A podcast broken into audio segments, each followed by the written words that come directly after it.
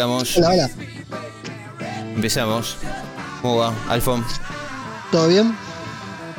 Acá andamos. Eh, Rolo eh, se fue, Rolo no está, como dice la canción de Nick. Fue de vacaciones, Rolo. La vida, ¿así? Sí. Debe estar esquiando en Aspen. Estamos- Ah, no, estamos es- solos. Verano, qué boludo. Vacaciones de invierno son acá, pero allá en Aspen es verano. No debe haber nieve, suponemos. Está en Mar del Plata. eh, se fue con la esposa eh, de vacaciones de invierno a Mar del Plata. Bien. Dijo que le gusta irse a- ahora porque no, no hay gente. Tiene toda la playa para él solo. Un poco de frío en la playa, pero bueno. No le importa, no, no, él se mete igual. ¿A él no le importa? No, no, no. Bueno, esperemos que vuelva. Por más que no haya gente, eh, no le importa nada. Porque él es medio misántropo, Rolo. Bueno, pero tampoco al punto de arriesgar su vida a una hipotermia o algo así. Parece que a ese punto, sí. Wow. Tiene un caso, eh, es un caso grave de misantropía el que tiene él. Sí. Este, así que no está eh, con nosotros el día de la fecha, así que podemos hacer lo que queramos, Alfon. Él no odia la presencia de otra gente, sino más bien odia eh, la, sola la sola idea de pensar en gente. Claro, claro, claro, sí, sí, sí. Ya odia el, el- el hecho de que exista la gente. Una cosa así. Raro, porque un, productor, digamos, de un proyecto como este, bueno, tampoco es que sea gran cosa el proyecto este, pero un tipo que labura haciendo ese trabajo, este, que tiene que, que uno se imagina que tiene que estar así en contacto con mucha gente, haciendo sociales, en reuniones, golpeando puertas, buscando auspiciantes, publicidad, no sé, un productor, lo que hace un productor. Sí, pero vi- viste cómo es. eh, en casa de, Un de tipo una vida social muy, muy activa, imagino yo. capaz que no le gusta eh, mezclar el placer con el trabajo, viste. Yo, por ejemplo, soy mozo y, y no me gusta ir a- mucho a bares, qué sé yo, no sé. A vos sí. Claro, no, claro, yo sí, me gusta mucho ir mucho a bares, pero lo que no me gusta es hablar con la gente. Para... Por nuestro trabajo tenemos que hablar con la gente. Exacto, sí. ¿Vos qué onda? ¿Cómo te llevas con eso? Eh, porque cuando te conocí no eras mozo. Claro, no, sí, tenía una historia O sea, pequeña. te hiciste, te sí, mozo a- ahora hace un par de años, qué sé yo, hace seis Sí, años sí. más o menos. Sí, sí, un poco más, pero sí. ¿Y te, te costó mucho adaptarte? Porque vos sos un tipo así. A ver, no sos antisocial, pero tampoco sos de esas personas que, que son el alma de la fiesta, digamos. ¿No? No, no, pero puedo ser muy simpático cuando alguien me cae bien. Y con los clientes me pasa eso. Si de entrada me hubo ahí buena vibración, se van encantados conmigo. ¿Y si no? ¿Qué haces? Seguro. ¿Actuás? No, ¿Te da, te da la de actuar? La, de- la no, de. no, sé. la. La de tener una especie de. Yo, yo como que tengo una especie de. mm, de, de cómo es de personaje, por así decirlo, al que voy cuando. Ese, ese alter ego se apodera Claro, de una y- especie de alter ego, sí, sí, y sí. se ocupa de, de atender la mesa que a Matías no le, no le copa. Claro, claro. Y yo, yo como que me encierro, digamos, el, el Matías real se va y ahí entra como el alter ego. Claro. Cuando No, la no, gente en medio que no me interesa, Eso es una bendición. La verdad que a mí me cuesta muchísimo. Se me nota mucho la, la mala onda por ahí. Ah, bien, o sea, sos un mozo de pocas pulgas. Sí, pero porque a mí me pasa, por ejemplo, que cuando yo voy mucho a bares también, y cuando, o sea, me doy cuenta cuando se quieren hacer los simpáticos conmigo, innecesariamente. Entonces yo me pongo en lugar de, de alguien que está pensando, este tipo me está queriendo caer bien, y no, y no ¿Por va, qué? ¿Para qué? Viste que para hay, sacarle, hay- para hay- sacarle un dinero. es verdad, hay como clientes que, que se ven como en la necesidad de crear una mini relación de, de 10 minutos que vos decís, no es necesario. Sí, pasa, el- pasa de, de los dos lados, pasa, pero a mí no me gusta, de ningún lado, ni del lado trabajando, ni del lado tomando café. A menos que te caiga bien de manera natu- natural, digamos. Por eso te dije antes, si, Claro. si de entrada yo veo que hay una, una energía buena, este, sale todo perfecto. Hay veces que te encaran ya muy mal, ¿viste? Porque a mí, por ejemplo, no me molesta si yo digo buen día y no me contestan, no están mirando el teléfono. No, yo ya estoy acostumbrado. O no te dicen buen día y directamente te dicen tráeme un café doble. Eso no me molesta tanto. No, no, para nada, a mí tampoco. Pero hay formas de empezar que me molestan mucho más. Por ejemplo, ¿qué puedo comer rápido que en 10 minutos tengo que entrar a trabajar? Claro, cuando te, cuando te cuentan sus problemas, porque o sea, que él esté no- apurado es como su problema, ¿Cuál digamos. sería mi problema en ese caso? Claro, ¿cuál sería, claro, eh, qué me calienta? Si vos estás apurado, es problema tuyo, querido. Es una Este, cosa ahí, ahí sí, ya la relación se pudrió de entrada y bueno, y sale Bueno. como sale. Esto va a ser el programa de hoy. Vamos a estar dos horas quejándonos de nuestro trabajo, así que eh, ajustense no? los cinturones. La gente pensará, mucha gente pensará, uh, qué ¿Esto no era un programa de rock? ¿Qué onda? Y otros que, y otros que a lo mejor trabajan en esto o atendiendo al público en general, dicen, uff, pobres, existen, existen otros. Viste que. eh, ve- voy a decir esto nada más y, y después empezamos. Pero. eh, como. eh, La, la atención al público es como un rubro enorme, ¿no? Hay un montón de. de- Abarca tanto, sí. Claro, eh, secciones de, de- de atención al público. Pero el mozo es como la diva. De, de- de- de todo ese género de atención al público, porque nadie se banca a un cliente como se lo tiene que bancar un mozo, pareciera. La verdad que sí, sí.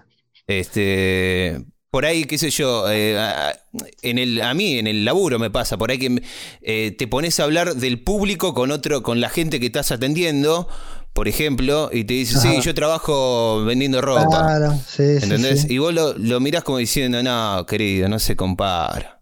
Sí, yo te entiendo, te ¿Viste? digo. Y vos en el fondo nada, ¿qué va a entender? No, no me entendés un carajo, claro, ¿Qué no, no, no.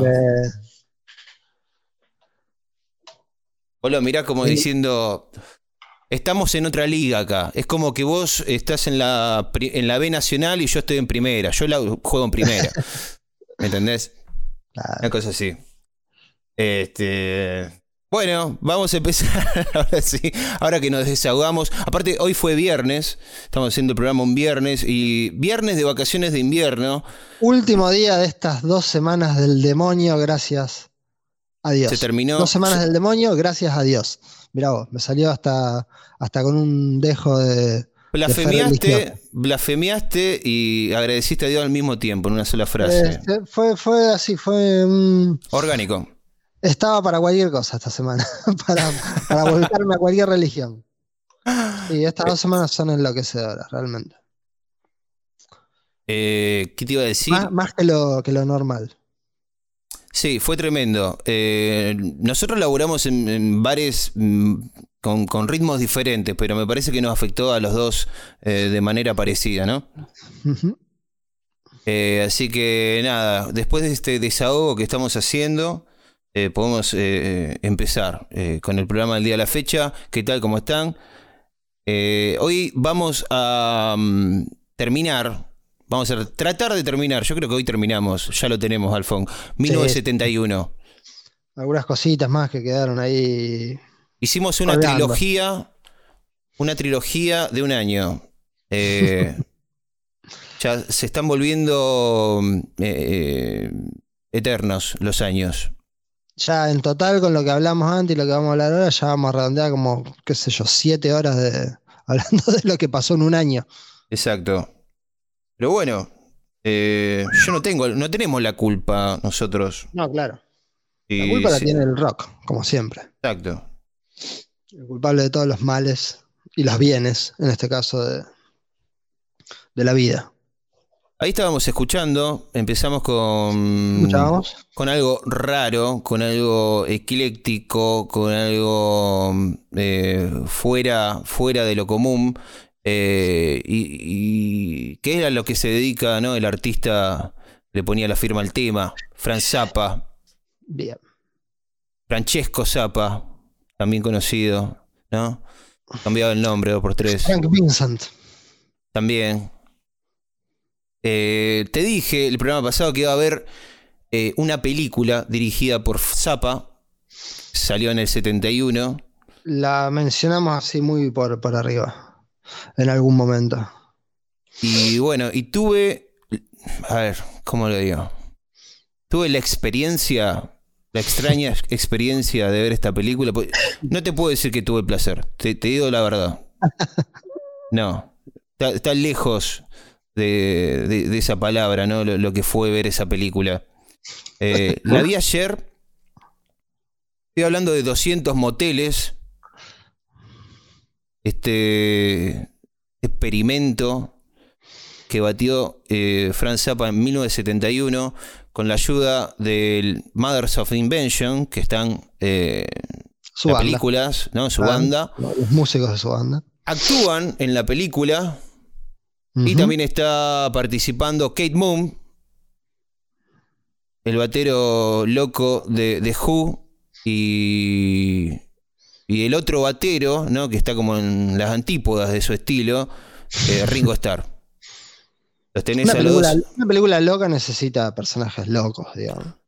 Sí, Ringo Starr, eh, viste que eh, estaba actuando en varias cosas. Bueno, después empezó a tener como una. Después de los Beatles empezó a, a grabar, eh, a hacer personajes en varias películas. Tuvo una carrera Ajá. así eh, actoral, no importante, pero pintoresca, digamos. Eh, ¿Qué decir de esta película? 200 moteles. ¿Por dónde empiezo? Yo creo que, creo que cuando la vi hace bastante tiempo. ¿Vos Me parece, que la vi, me parece que la vi, pero pensando que era una especie de documental sobre la banda. No, no como una película. Creo que yo tengo esa imagen. En Wikipedia la- dice la- que es un, un la agarré documental. así, que la estaban dando, la agarré, o la vi no sé dónde, o alguien me pasó un video, no me acuerdo. Pero era algo sobre Frank Zappa. Así lo. Yo pensé que era un recital, lo puse y no. Era como una especie de documental.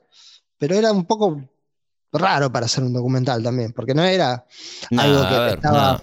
Que te estaba explicando la carrera, que te estaba dando data, no, era un, una especie de diario de, de lo que pasaba en la banda. No, es que tratar de, mm, de ponerle así un marco a esta película es una misión imposible, digamos. O sea, en Wikipedia dice que es un documental surrealista. Tampoco, ¿no?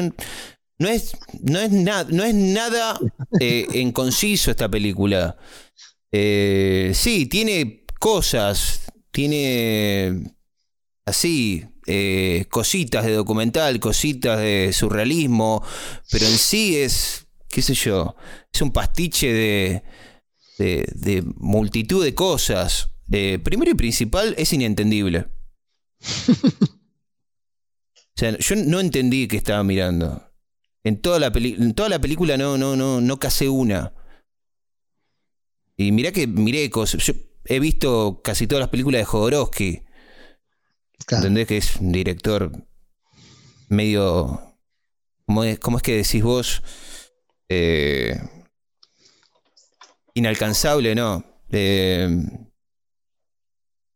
la palabra que tiraste el otro día que me fascinó. Uy, no sé, no me acuerdo.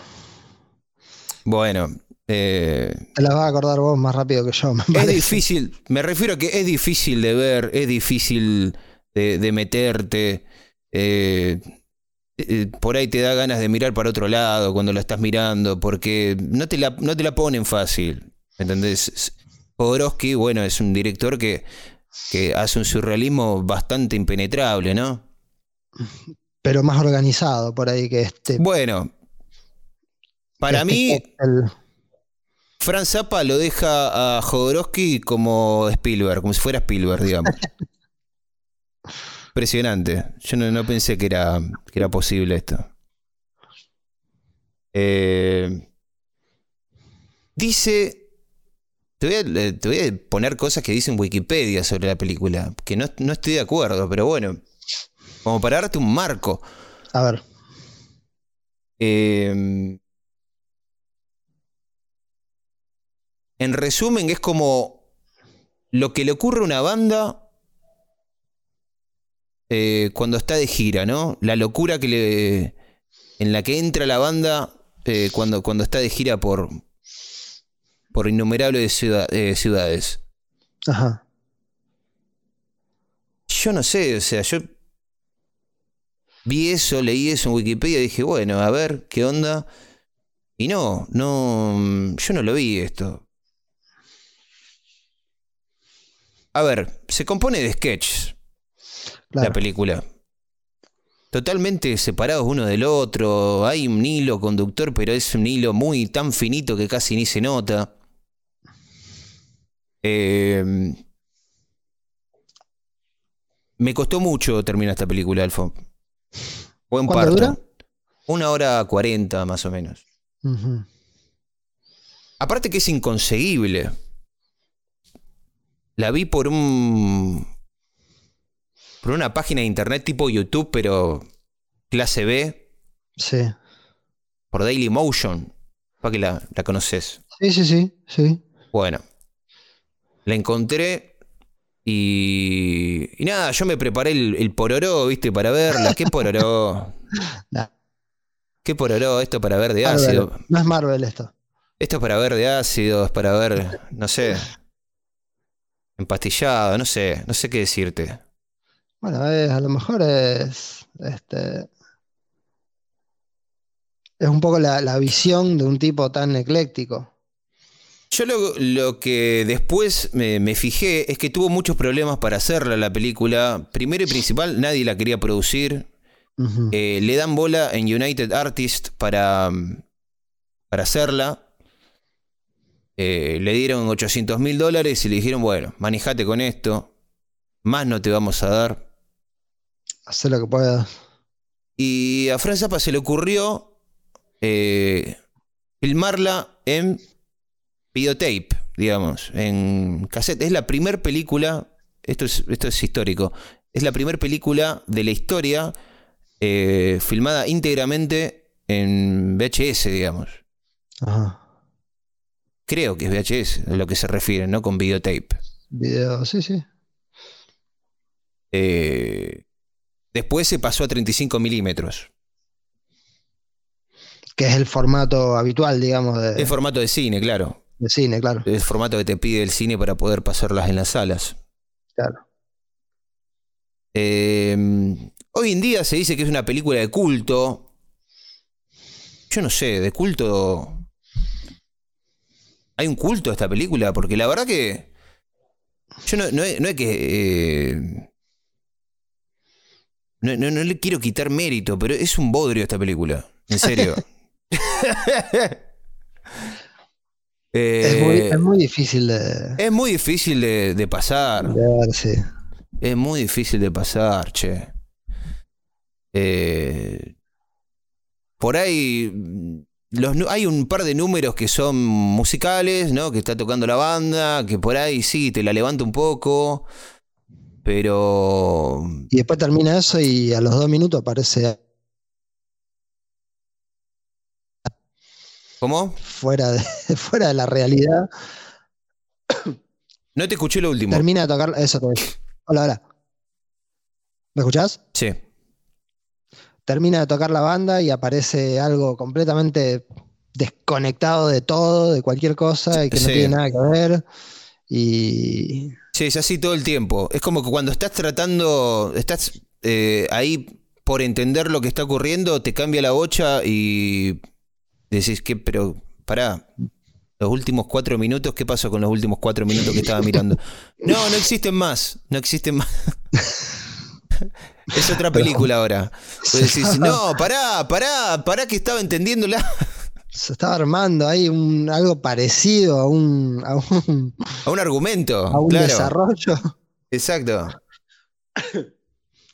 Eh, es muy volada, demasiado volada para mi gusto. Yo, eh, no sé, ¿será que ya estoy viejo? No, tengo paciencia para, para ver este tipo de, experimentos.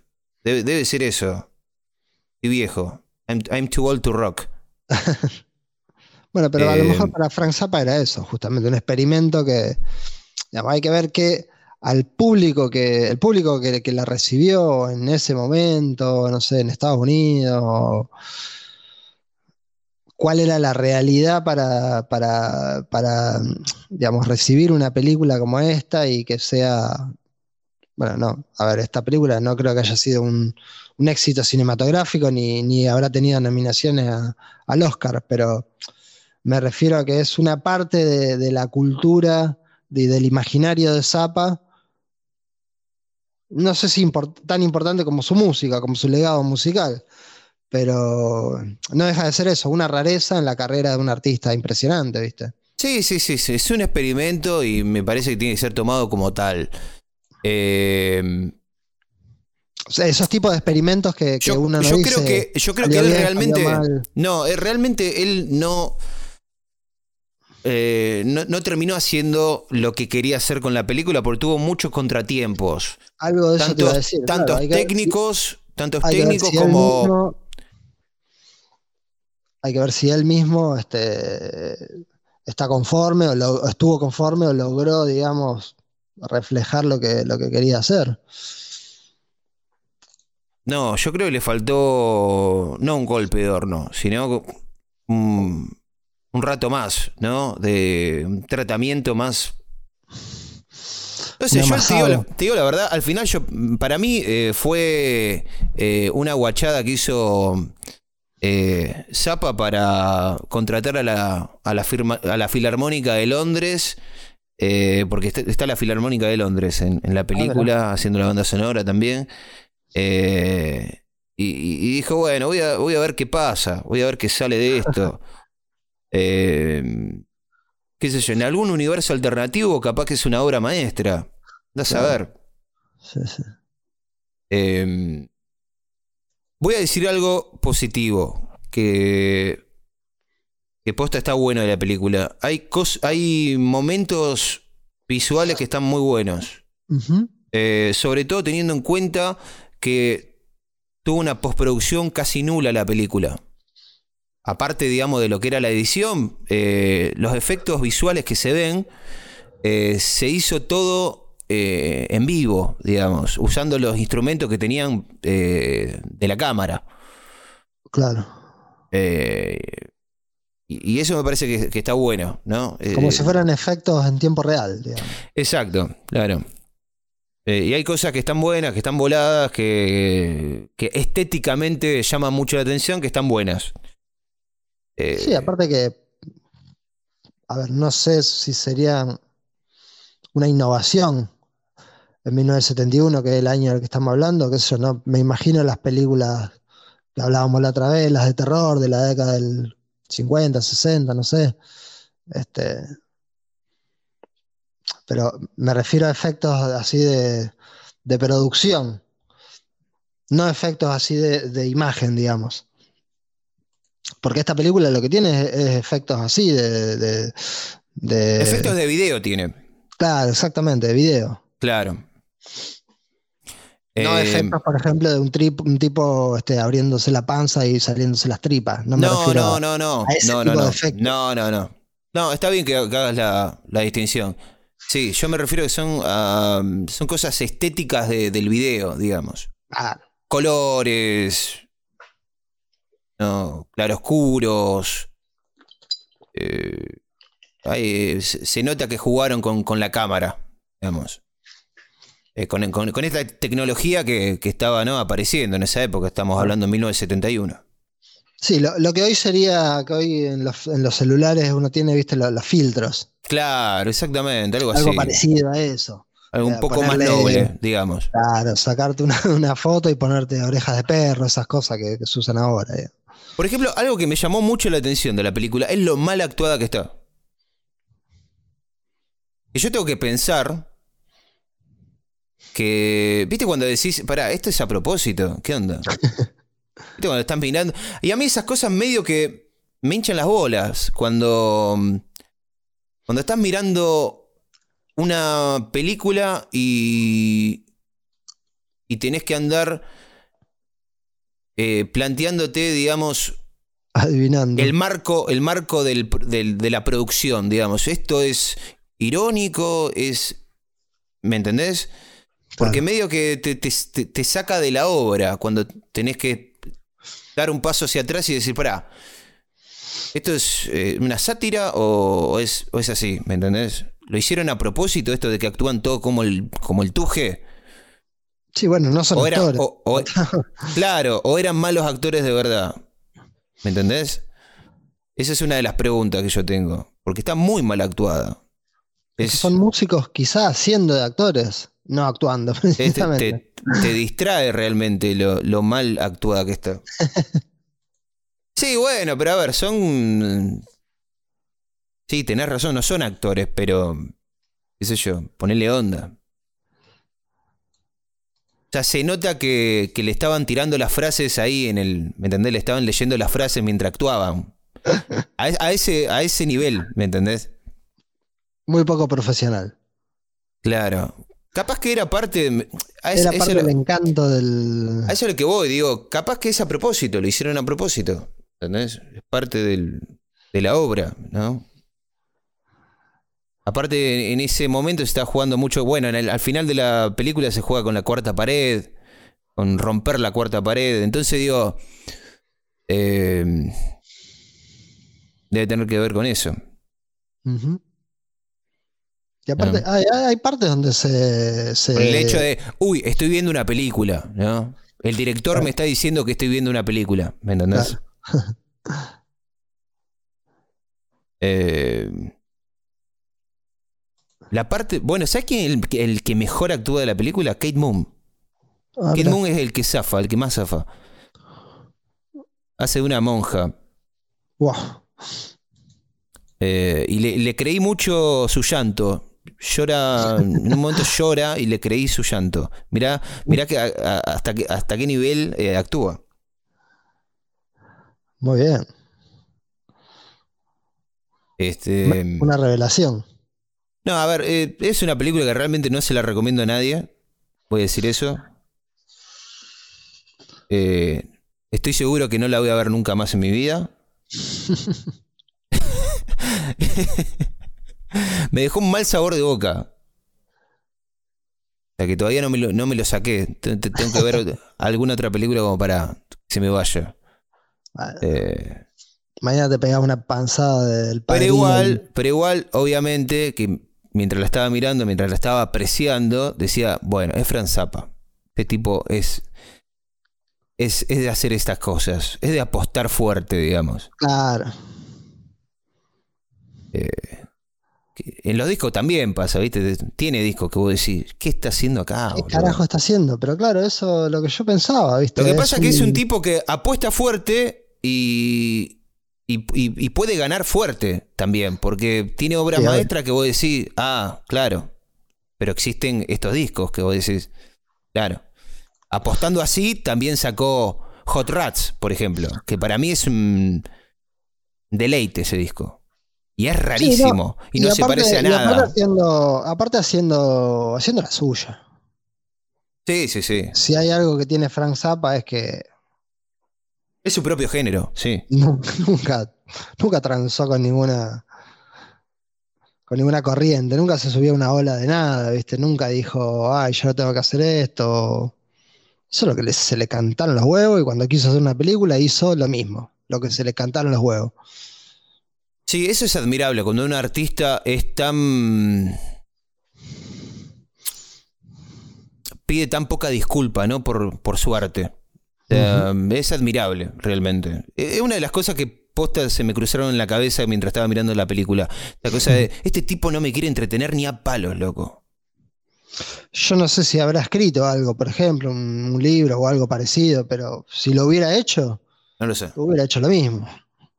Se hubiera cagado en todo y hubiera hecho lo que. Debe tener, Franz Lo que le pintó.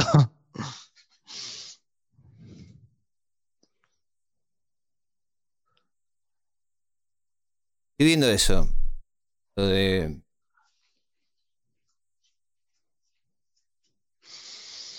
Creo que no, no estoy seguro. A lo mejor después cuando, viste que en, los años 80 él estaba en un movimiento así bastante, bastante fuerte contra el tema de la censura, ¿viste? Sí.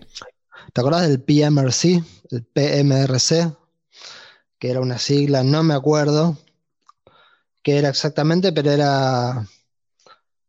Era una. No, parece que no. parece que no tiene era una especie de, organización. Este. Mm, eh, de esta mujer, ¿cómo se llama? Tipper Gore, que era la esposa de Al Gore, que era el vicepresidente de Estados Unidos. Parents Music Resource Center. Exactamente. Sí, algo así como... eh, Un comité. Era una- Sí, era una cuestión de para proteger, digamos, a, a los niños y a la este, y a los jóvenes de, de las barbaridades que, que decían las letras de, de los rockeros, básicamente. Claro, estaba formado por las Era- esposas, por las esposas de los políticos. Claro, eran las esposas de, de los senadores, de los, este, de los legisladores, bueno. Este, pero la fundadora esta, era esta mujer, Tipper Gore, que era la esposa de Al Gore, que era senador y creo que después fue, creo que fue vicepresidente, de- si no recuerdo mal. Este, y, y sí, era, bueno, ahí empezó, empezó a ponerse la, la etiqueta, viste, en las tapas de los discos de, de rock, donde una etiqueta-. Claro, aviso a los padres que este material puede ser peligroso para sus niños. De ahí salió el, el famoso, la famosa etiqueta blanco y negra. Claro, exactamente. Y Frank Zappa fue uno de los, de los que más, digamos, enfrentó, confrontó con esta, con esta organización. Desde su lugar, digamos, de, dentro del rock, este, uno de los más importantes, así como libre pensadores, digamos. Eh, así que no sé si tiene otra película. Debe tener otra. Ahora, ahora este es el tema, que tengo ganas de ver otra película. ¿Sabes para qué? Para ver si, si tiene algo pasable, ju- justamente. ¿Entendés? Yo no estoy seguro, pero creo que no. Creo que no. La última, es la única. Creo, creo que no. Ah, después lo miro. Lo que sí tuvo algunos hijos, de los cuales uno fue también músico y bastante, bastante conocido, Duisil, Duisil Zappa. Desde los 80 para acá grabó no sé qué cantidad de discos. No tanto por ahí en el- la onda de su viejo, pero, pero como que hizo una carrera así eh, bastante pareja y bastante... Estable, sí. Sí. No siendo totalmente, digamos, el hijo de siempre, siempre lo va a ser. Pero Sí, a diferencia de muchos eh, se hijos metió, de. se metió en el. Sí, este tenía talento, tiene, y digamos, aparte, digamos, hizo, hizo cosas, hizo un montón de discos. No llegó a ser súper famoso, pero este, es un chico que hoy debe estar rondando los cincuenta y pico de años, 60, no sé. Claro. porque debe haber nacido en esta época, sí, se- cincuenta y pico de años de tener. Este, y yo no sé, pero me acuerdo que yo leía revistas así relacionadas al rock y me acuerdo que siempre salían este, notas y comentarios de los discos, que sacó un disco, que esto, que lo otro. Yo no sé si no debe tener un 20 discos de tener este tipo, como solista, eh, tocando cosas distintas, participaciones también con otros músicos. Y Bueno, los sí, otros hijos, bueno, no sé si realmente se dedicaron a la música, pero es muy difícil. eh, Va, de- me imagino que debe ser muy, muy difícil eh, seguir los pasos de, de, un, de un artista que, que marcó tanto, digamos, que, que tan fue tan. sí. Claro. Sí, sí, sí. Y bueno, Zappa también apadrinó a alguna gente importante después, porque en- creo que los primeros dos discos de Alice Cooper los, los saca por la, por la pequeña compañía discográfica que tenía Zappa. Ah, bien. Zappa, hay una anécdota que, que Zappa los, los vio, no sé qué, y como que nadie los, los quería contratar Alice Cooper porque ya como, viste, ya en sus primeros conciertos ya se notaba para dónde iban. Estaban dando la nota. Cuac. Claro, ya esa cosa del shock rock, viste, del glam, pero multiplicado, viste. Cualquier cantidad, Claro. un espectáculo de grotesco, una especie de circo, viste, muy, muy bizarro arriba del escenario acompañando la música. Y Zappa, claro, como le encantaban las cosas así choqueantes y distintas, dijo, les voy a dar la oportunidad, ya que nadie los quiere. Él tenía para un acá. pequeño sello discográfico. Sí, y los citó, creo que habían eh, arreglado una reunión eh, a las 7 en punto. Y los chabones cayeron a las 7 de la mañana. Y no, era a las 7 de la tarde. y Zapa ahí fue que dijo algo así como. Estos tipos son raros. este, no, estos tipos, si se levantan tan temprano para venir acá porque quieren grabar conmigo y sacar su disco conmigo, con esa onda demencia que tienen, este, nada, les voy a dar, les voy a dar mi bendición. Tienen una locura seria. Sí, sí, sí. Le gustó, le gustó eso, le cayeron bien. Pues que Zapa era. mm, Puede ser que era medio antidroga, digamos. Yo lo que sé que Eh, nunca, sí. nunca probó alucinógenos, por ejemplo. Sí, sí, sí, creo que este, creo que no, no, no, no tiene eh, un historial así de, de drogas.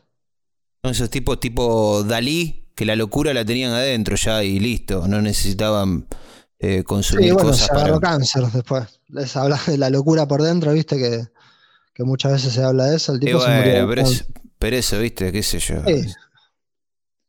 Eso es medio una lotería. Eh, bueno, fíjense, Y otro, y ¿quieren, otro, y otro- quieren tener y una. ¿Qué? perdón, otro musicazo que apadrinó en su momento fue Steve Bay también, Ah, bien. que lo agarró muy de, muy de pollo. Y lo llevó a su banda y, y nada, después el tipo hizo la carrera que hizo. El pequeño italianito, le decía. Ya admirado con el talento que tenía ese tipo con la guitarra a los 15 años, ¿viste? Claro, un pequeño Messi. Así que. No, ojo tenía, seguro. Eh, bueno, ¿quieren tener una tarde interesante? Miren 200 moteles. Eh, no sé. No se los recomiendo, igual. Pero véanla. Pero véanla. Es que la, a veces el no se lo recomiendo es, es una buena recomendación. Y viste que, que cuando uno cuando uno te dice no vayas acá, te da más ganas de ir. El sabor de lo prohibido. En este caso, más que lo prohibido, sería lo, lo loco, lo bizarro, lo inentendible, lo. Pero es como que te lo planteas como un, como un objetivo de decir, a ver, A ver qué tan inentendible es. capaz que, capaz que le encuentro algo. Claro, a Y ver, lo, re- y lo retruco a Matías. esto es lo loco, que yo mientras la estaba mirando empecé a pensar cosas.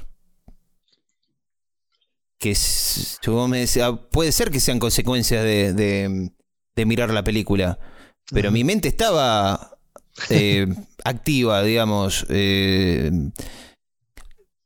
lo que pasa que también es medio, qué sé yo, medio peligroso pensar eso, porque me parece que un- eh, cuando uno se está aburriendo, Claro, ese es el tema. Claro, el límite por ahí de. cuando vos te estás aburriendo, tu mente entra como en estado de emergencia y empieza a tirarte ideas para no aburrirte. Claro. Y ahí cuando te, te- te vas. Claro, y si vos me decís, esas ideas son una consecuencia de la película, o sea, la, la película me hizo tener esas ideas, pues tuve un par de ideas, ¿me entendés? Interesantes, que no tenían que ver con la película, pero era porque estaba mirando algo estaba- que me estaba estaba... claro. Claro, estaba mirando algo que me estaba poniendo el cerebro en estado de emergencia, claro. De, Matías, eh, estás por tener un paro cerebral mirando esto. Eh, así que nada, 200 moteles, 1971. Lo Eh, tiramos ahí. No, no, no decimos véanla, no decimos no la vean. Simplemente, simplemente existe, qué sé yo. está ahí. El que sienta la suficiente curiosidad, está ahí. En Daily Motion. En Daily Motion, porque no la puede ni siquiera mm, eh, bajar por torrent o, o algo parecido. Ah, mira. Tuve que ver en, en calidad media, media chota, pero no importa. Eh, bien, esa ha sido la primer review de una película. Creo que es la primer review que estamos haciendo en este programa. ¿De películas? Sí. Me parece que sí. Así como Sí, la primera review oficial, digamos. De una película. sí, relacionada con, con esta serie que venimos haciendo. Ya otras reviews de otras películas, creo que. No, pero no sé si hicimos review así Eh, de una review, película. sí, comentarla. Claro. Eh, La semana que viene hacemos la review de Avatar. ¿Te parece? ¿La 2? Sí. ¿Vos la viste? No, Ah, yo no la vi, no, no me llama la atención eh, No, jodiendo, esa, no vi esa ninguna. película. La Ah, ¿no viste ninguna? No, la, primera la vi, la primera la vi, obviamente, no, la vi. porque No me llama Era- para nada la era atención. toda una revolución que después no fue. No fue ningún, ninguna revolución fue Avatar, fue... Es como, es como cuando vas a tirar el tiro y te sale así el humito, ¿viste? La banderita, el banderín sale. Es como decís- cuando llegamos al año 2001 y los autos no volaban y todo eso. Exactamente. Sí, Una decepción total. absoluta. Eh, no vean Avatar. No la vi, pero no la vean tampoco. Voy a tomar la me voy a tomar la libertad de, de decir que no la vean, aunque no la vi. No me importa. Este, este es nuestro programa. Vamos, podemos decir lo que nosotros queramos. Recomiendo lo que quiero. Y no recomiendo lo que se me canta también. Exacto. Eh, bueno, vamos a hablar de, de- de otro disco de, de esta época que a mí particularmente me encanta. A ver. Metal. Metal. Metal. Metal. Metal. Metal. Metal. Metal. Metal. Eh, Pink Floyd. Metal. Con doble D. Con Ese doble D. sonido- Metal. Ese sonido parecido a una T es una doble D. Exacto. Eh, Eh, ¿qué por mucho tiempo no supe cómo ¿Tiene se... traducción esa palabra? Es intermedio. Alguien... Ah, bien. eh, Intermezzo. son- Viste que el inglés tiene esas palabras que nosotros conjugamos. Ellos no se toman ese trabajo de conjugar. Y bueno, algo el, el español es uno de los idiomas este, Más sofisticados. más para- complejos, digamos. para mí, ¿no? en- sobre todo en lo que es conjugación de verbos. Yo hay, hay veces que me pongo a pensar y digo. O sea, los yankees hablan como si fueran orangutanes. No, porque, claro, si vos te pones a pensar, ellos cuando, cuando vos decís, eh, ponele que querés decir, no sé, eh, voy a la casa de Carlitos. Vos decís, yo voy a la casa de Carlitos. No decís, eh, yo ir a la casa de Carlitos. Claro. Ellos hablan así, yo ir, Como si Yo ir- indio. claro, yo ir a la casa de Carlitos. Como que hablan así como orangutanes, ¿no? Es, es raro. Sí, sí, como, como aborígenes. No conjugan. No, los aborígenes hablan mejor, para mí. Para mí tenían mejor idioma. Este, pero suena muy bien, ese es el tema, ese es el contrapunto del inglés, que suena, suena sofisticado, pero no lo es. Claro. Porque si vos te pones a hablar en inglés, ah, la mierda, mirá vos, che, qué, qué bien que suena. Bueno, que por ahí para nosotros o para los que no lo tenemos como nativa, así también. A mí el idioma francés, por ejemplo, lo, lo odio, no me gusta para nada. Será porque en la escuela tuve francés y la verdad que no aprendí nada, oui solamente, lo único que aprendí. Me, me parece feo, me parece feo sonoramente. Y sin embargo es, está asociado con una cosa así, con lo elegante, con lo bello, con lo... Con lo sutil, con Eh, lo. Suena lindo, escuchás la marsellesa, ¿viste? Fan de la patria. y- Pero a mí me parece un idioma horrible. Pero bueno, eso es percepción de uno, sobre todo, que no. Sí, algo, sujet- algo subjetivo, ¿no? Una Claro. apreciación subjetiva. Está bien. Este, ¿en qué estábamos? Bueno, medal. Metal. Medal. No, te iba a decir que medal, que es como intermedio, mm, puedes decir entrometido o en el medio, algo que está en el medio. Eh, in the middle. In the middle. Claro, pero no es middle, es metal. Claro, metal. Middle es otra cosa, es otra palabra. Ajá. Eh, meddle es cuando vos decís eh, I'm trying to meddle with you. Eh, estoy tratando de Mediar. de mediar con vos, ¿me ¿entendés? Mediar sería, ¿no? Es como un conector. Claro. Eh, bueno, hablemos del disco. Hoy estamos dispersos. No está Rolo, vos te das cuenta, ¿no? Que no está Rolo y es como que no tenemos ese, ese látigo eh, así que, que, que nos mantiene ¿no? a raya. esa bota apretándonos la pera contra el piso. Claro, exactamente. Ese, Era un facho el tipo. Bueno, Esa- es el sexto álbum, el sexto álbum de estudio de Pink Floyd. Eh, a mí me encanta este álbum. Me parece. Lo estuve escuchando. Porque la verdad que, bueno, no, yo lo, no lo tenía fresco. particularmente no, solamente conocía el famoso tema largo del disco, pero no, no, no todo el disco en sí, no lo tenía. este, no lo A ver. escuchado. A ver, ¿qué te pareció? Eh, bueno, raro. Tiene cosas. Tranquilo. Disco tranquilo. Disco campestre, Mucho- un disco. Mucho clima. Mucho clima. Sí, campestre. Puede ser, sí. No, es un disco como, como para estar ahí en. en, Sí, no sé. la- en la- a estar haciendo, un, estar haciendo un asadito. ¿Entendés? Por lo menos la mitad, ¿viste? Los temas. No ecos, que es el último tema, ese, ese monstruo de tema de 23 minutos. Pero le- los temitas, el segundo, el tercero, el cuarto, son temas como. Claro, eh, de- son temas de jazz liviano, digamos. A Pillow Wings, que es un- también un- una baladonga eh, medio onírica, tranqui. Somnolienta. Eh, claro.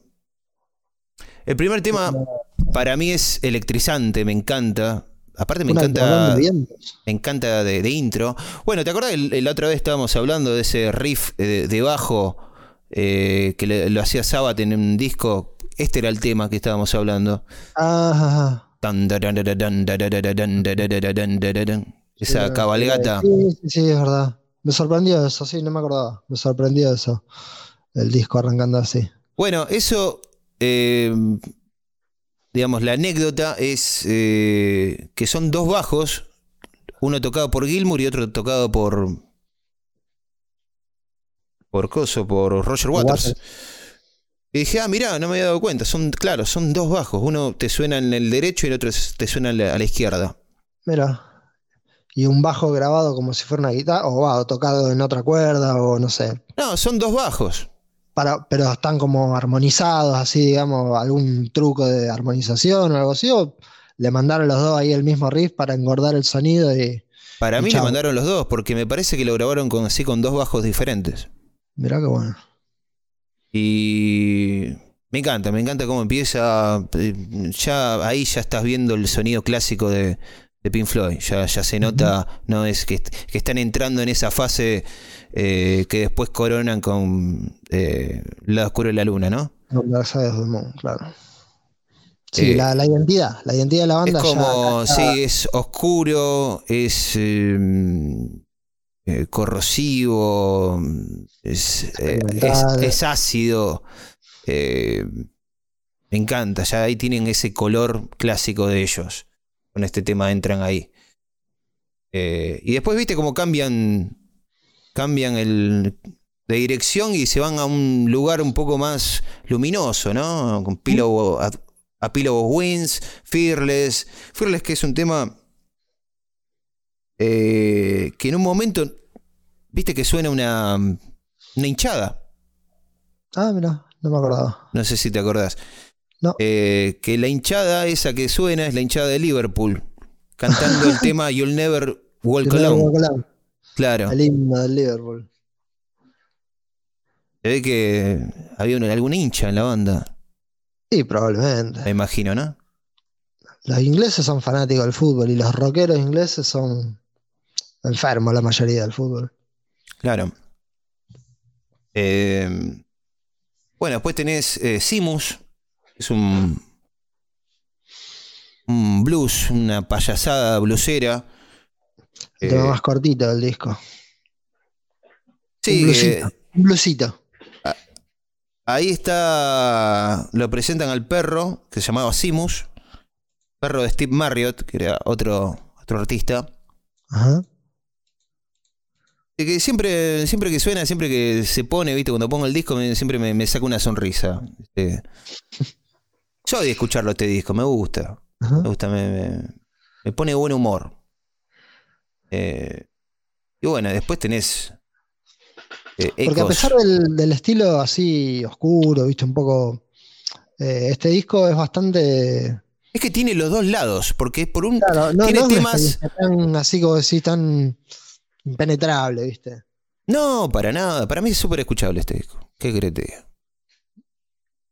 Pues por un lado tenés, ¿no? Esa oscuridad de- del primer tema, eh, momentos de ecos, pero por otro lado Santropés. Es un tema. pa pam, pa pam, daran, es pop casi. Popero. Claro. Jazz liviano.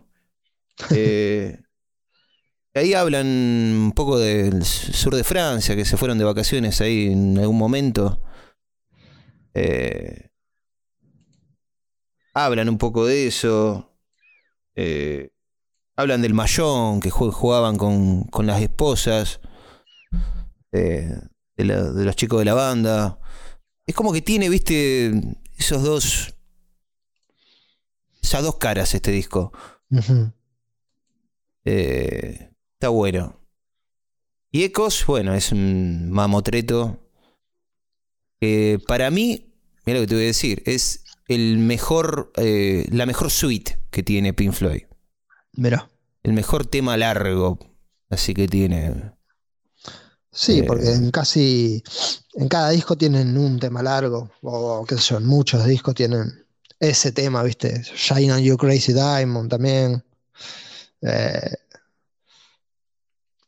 es una cosa que después también en, en muchas bandas de, de rock progresivo, este, bueno, en muchas bandas de hard rock y de heavy metal también pasó eso, de, de tener un tema así largo que fuera como un opus, digamos, o dividido en varias partes, como si fuera un movimiento, viste, distintos movimientos de una, de una gran sinfonía. Yo este Ecos, la verdad que lo conocía por la versión esa en vivo de Pompey. Bueno, claro, eso a mí me voló la mente. Cuando lo vi lo, dije, lo que uno vio, viste que sí, me voló la cabeza. es tremenda. Porque hay una. mm, Hay una unión, sobre todo en la película esa, ¿no? Una unión entre el, el sonido y las La imágenes que están perfectamente eh, ubicadas. Está muy bien dirigido ese, ese especial de Pompeya. mm, Muy, muy bien dirigido. Y, y que se lo merece, ¿no? Porque es un tema muy cinemático, Ecos. Sí, tiene muchas, muchas, muchas partes, así, mucho, mucho clima. Este, En tiene YouTube varios hay. viajes el tema también. ¿Cómo? Tiene varios viajes el tema. El tema se pone fuerte, baja, Sí. este, arranca. Sí, sí, sí, es, es todo, un, todo un capítulo eh, con, con- con muchos momentos. Eh, te decía que en YouTube eh, hay un montón de, de videos de ediciones, eh, fanáticos del tema con muchos motivos. eh, ¿Y sabes con qué queda muy bien? Que he visto varios, eh, varias ediciones con anime. Yo no, Ah, nunca, lo, lo- nunca lo habría pensado, pero Pink Floyd garpa mucho con anime. Mira. A mí me gusta mucho el anime, soy de mirar, eh, soy leer manga también. O sea, es un mundo que me, que me gusta, me copa. Eh, y el otro día estaba viendo una edición que hicieron de Akira, la película. Que de paso le cuento, la vi esta semana, hacía muchos años que la, que la había visto por primera vez, esta semana la vi por segunda vez y, Dios mío, qué, qué- qué película impresionante, Akira. Para mí es un ejemplo de, de cómo una película de animación puede ser extremadamente profunda, adulta. eh, no, no es para chicos, Akira, es, es Claro, para, no, no, es para no. adultos, sí, es animación para adultos. Eh, se la pondría a cualquiera que diga, no, que el anime es para chicos. No, no, no, no. No, no, no, no. Eh, mire, esta sí, mírenla, por favor, háganse un, háganse un grandísimo favor, miren Akira, es un peliculón. Eh, creo que está en Netflix. Les, les paso el dato. Ah, mira. Eh, Bueno, y vi una edición de. Justamente porque vi la edición, después dije, ah, hoy tengo que ver a Akira de vuelta. de Ecos con imágenes de Akira y es impresionante lo bien que queda. Realmente eh, garpa mucho Pink Floyd y el anime. Quiero ver más cosas de, temas de Pink Floyd con, con anime. Eh, Hay que hablar con Gilmour y algún productor japonés. Sí, es raro que no hayan. Que no hayan hecho. Bueno, hicieron sus películas, obviamente, ¿no? Pink Floyd. Pero después no tuvieron así como participación en. Digamos. Con todo el potencial que tienen los tipos. O que tenían los tipos para. Para lo cinemático, para. Es raro que no se hayan metido en, en hacer más bandas sonoras, por ejemplo, qué sé yo. En alguna producción así de... Me parece que, me parece que hicieron algo con Antonioni, pero no estoy seguro. Ah. Bueno, con Kubrick tendrían que haber hecho algo. Kubrick les pidió permiso para, para, para usar música de ellos en La Naranja Mecánica y ellos no le dieron permiso. Ah, eso, lo, eso, lo, sé, lo sabía. Qué buen dato. Pero mm, Pink Floyd son como los Kubrick de la música, ¿no? Tienen como esa cosa, ¿no? Sé que es una estupidez lo que estoy diciendo, ¿no? Que, tiene que ver una cosa con la otra, pero ¿vos me entendés? Eh, en, el, en, algún punto. La comparación es desproporcionada, pero en algún punto puede. Los, dos tienen, los dos tienen pocas obras, digamos. Pink Floyd tienen, no tienen tantos discos. Eh, los dos son venerados por, por tanto la crítica como el público. Eh, ¿Qué más? Ahí la encontré en YouTube la película, Akira, pero está en español. no, no, mirá en japonés, eh, hermano. No, mirá en japonés. con subtítulos. Mirá en japonés. Este. Es otra cosa. No, no, pero sí te entiendo eso, lo de, lo de Kubrick y y Pink Floyd. Es como que son para. Hay un público masivo. Los dos artistas tienen. hay un público puntual para ellos. Sí, aparte los dos artistas tienen como esa fama, viste, de que no dejaban nada al azar, estaban como en total control de su. del producto final, ¿me entendés? Como que eran.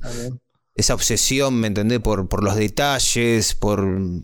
Esto tiene que ir acá.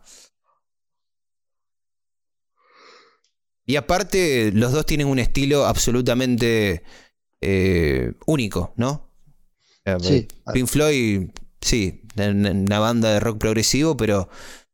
Eh, sí, que fue, fue imitada, pero como que nadie puede sonar como Pink Floyd. Exactamente, tienen, tienen como un sonido. claro. Claro. Y Kubrick, sí, Kubrick también, tenés gente que trató de hacer algo parecido, pero no llegan a la nobleza de, producción que, que, logró Stanley Kubrick. Eh, ¿Qué sé yo? Se me, ocurrió. Eh, ¿Qué más? Ah, ¿sabes que tenía ganas de hablar? Así como para despedirnos del 71. un disco que a mí me, Son esos discos que le tengo cariño. No sé si es importante. Eh, no, sé si es histórico, pero yo le tengo mucho, pero mucho cariño a este disco. Y es de un artista que es muy poco conocido.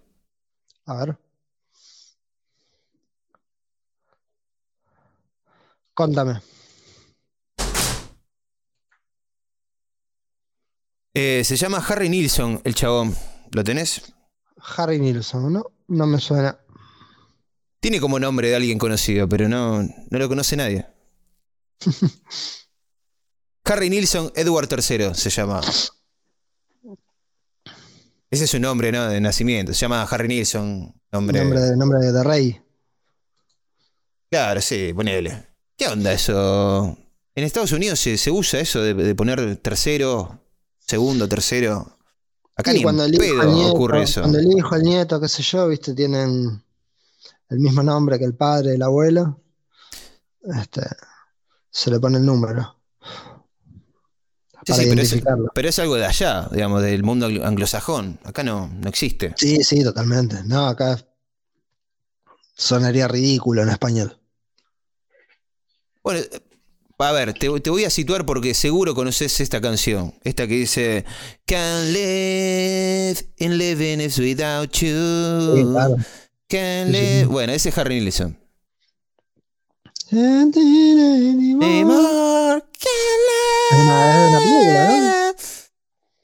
No, ni idea. No sé. No sé si es de una película. You. Without You se llama ¿Sabes lo que pasa? Son de Es esas baladas. Son de, son de esas baladas que vos decís es de una película, pero no sé si salió en una película. En realidad, mira, pará. esa- La vi en una película. Sí, la vi en una película, pero no es una película famosa. Seguro que no la conoces. No, pasa que estamos hablando de una- esa canción, a ver, de, ¿es de, de qué año? ¿De los 80? ¿Principio de los 80 por ahí? ¿O no? ¿O estoy muy loco? Bueno, la canción del 71. Ah, 71, mira. Es el disco del 71, claro. Ah, mira. No, yo pensé que vos ibas a hablar de este artista, del disco del 71, pero que esta canción era, fue famosa mucho tiempo después. A mí me suena como de una película de, de, de los 80, qué sé yo. Bueno, Como es esas, que, bala- esas baladas famosas que, que había en las, Es que en las bandas de sonido. ¿sabes lo que pienso yo? Que esta canción, para mí, eh, inspiró a todas esas baladas ochentosas de, de, Sí, baladas de FM. de- ¿Cómo se llama? Bonnie, Bonnie Tyler, por ejemplo. Bonita. Bonnie Tyler. eh, después el, el grupo este, Air Supply, por ejemplo. Claro, las bandas de, de pop y de rock en general que tenían un de- Exactamente. Y es un tema del este tipo de- 71 que vos decís, es re ochentoso, parece. No. Sí, eso es lo que, eso es lo que te decía, ¿no? Me, llama la atención, bueno, ahí evidentemente yo tengo una confusión de que me sonaba una canción de una película de los 80, pero suena realmente como Sí. Sí, sí, esa sí. onda. Eh, el tipo tenía que ver con el tema del cine, hizo la, mm, la canción Everybody's Talking, que salió en la banda sonora de mm, Midnight Cowboy, una película de culto. Creo que ganó mejor película en el, 61 en el 70, 69. La película de John Boyd y. ¿Cómo se llama el otro? El petizo. John Boyd era el, el padre de. De Angelina Jolie. eh, ya, ya sé cuál. Y el otro que no me acuerdo.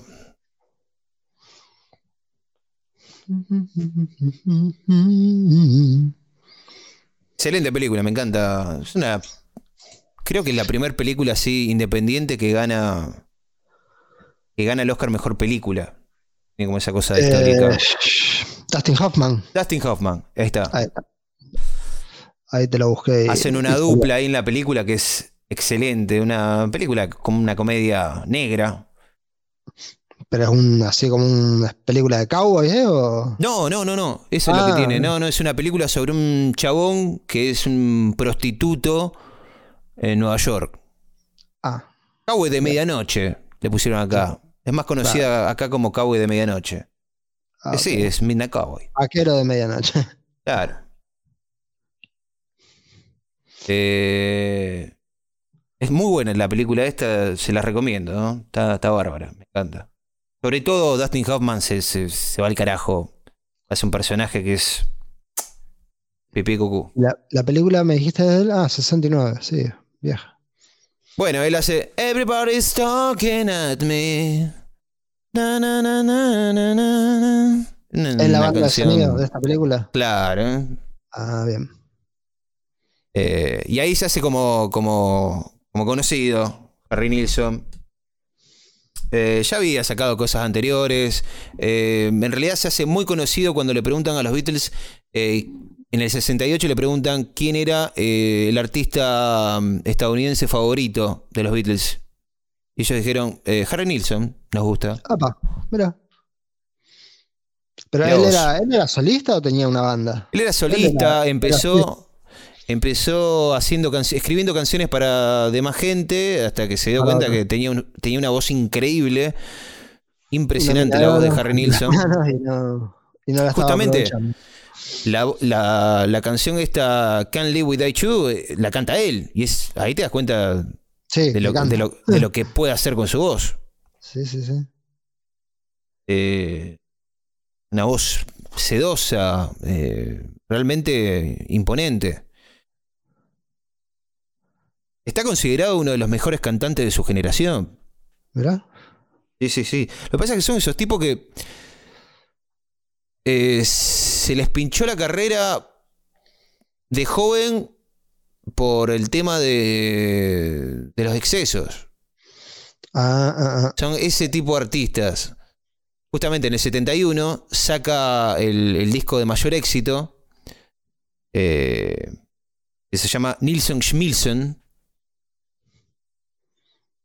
Es una especie de juego de palabras con su nombre, como una especie de, una especie de apodo. Una palabra ahí medio en. Sí, parece como en alemán. Un alter ego, claro, una especie de alter ego. Porque juega. Eh, en su carrera aparece varias cosas, varias veces esa, ese nombre, Schmilson. Eh, y este disco eh, lo catapulta ¿no? al, al éxito. Eh, y después de este disco no hace cosas de relevancia así, de eh, comercial, digamos. Como el único disco que, que se mantuvo ahí, digamos. Sí, de hecho abrí, ahí abrí yo la página en Wikipedia y por ejemplo el único disco es el que está para, para abrir y buscar información. Claro, el link. Claro. Así como para que te lleve a otro link.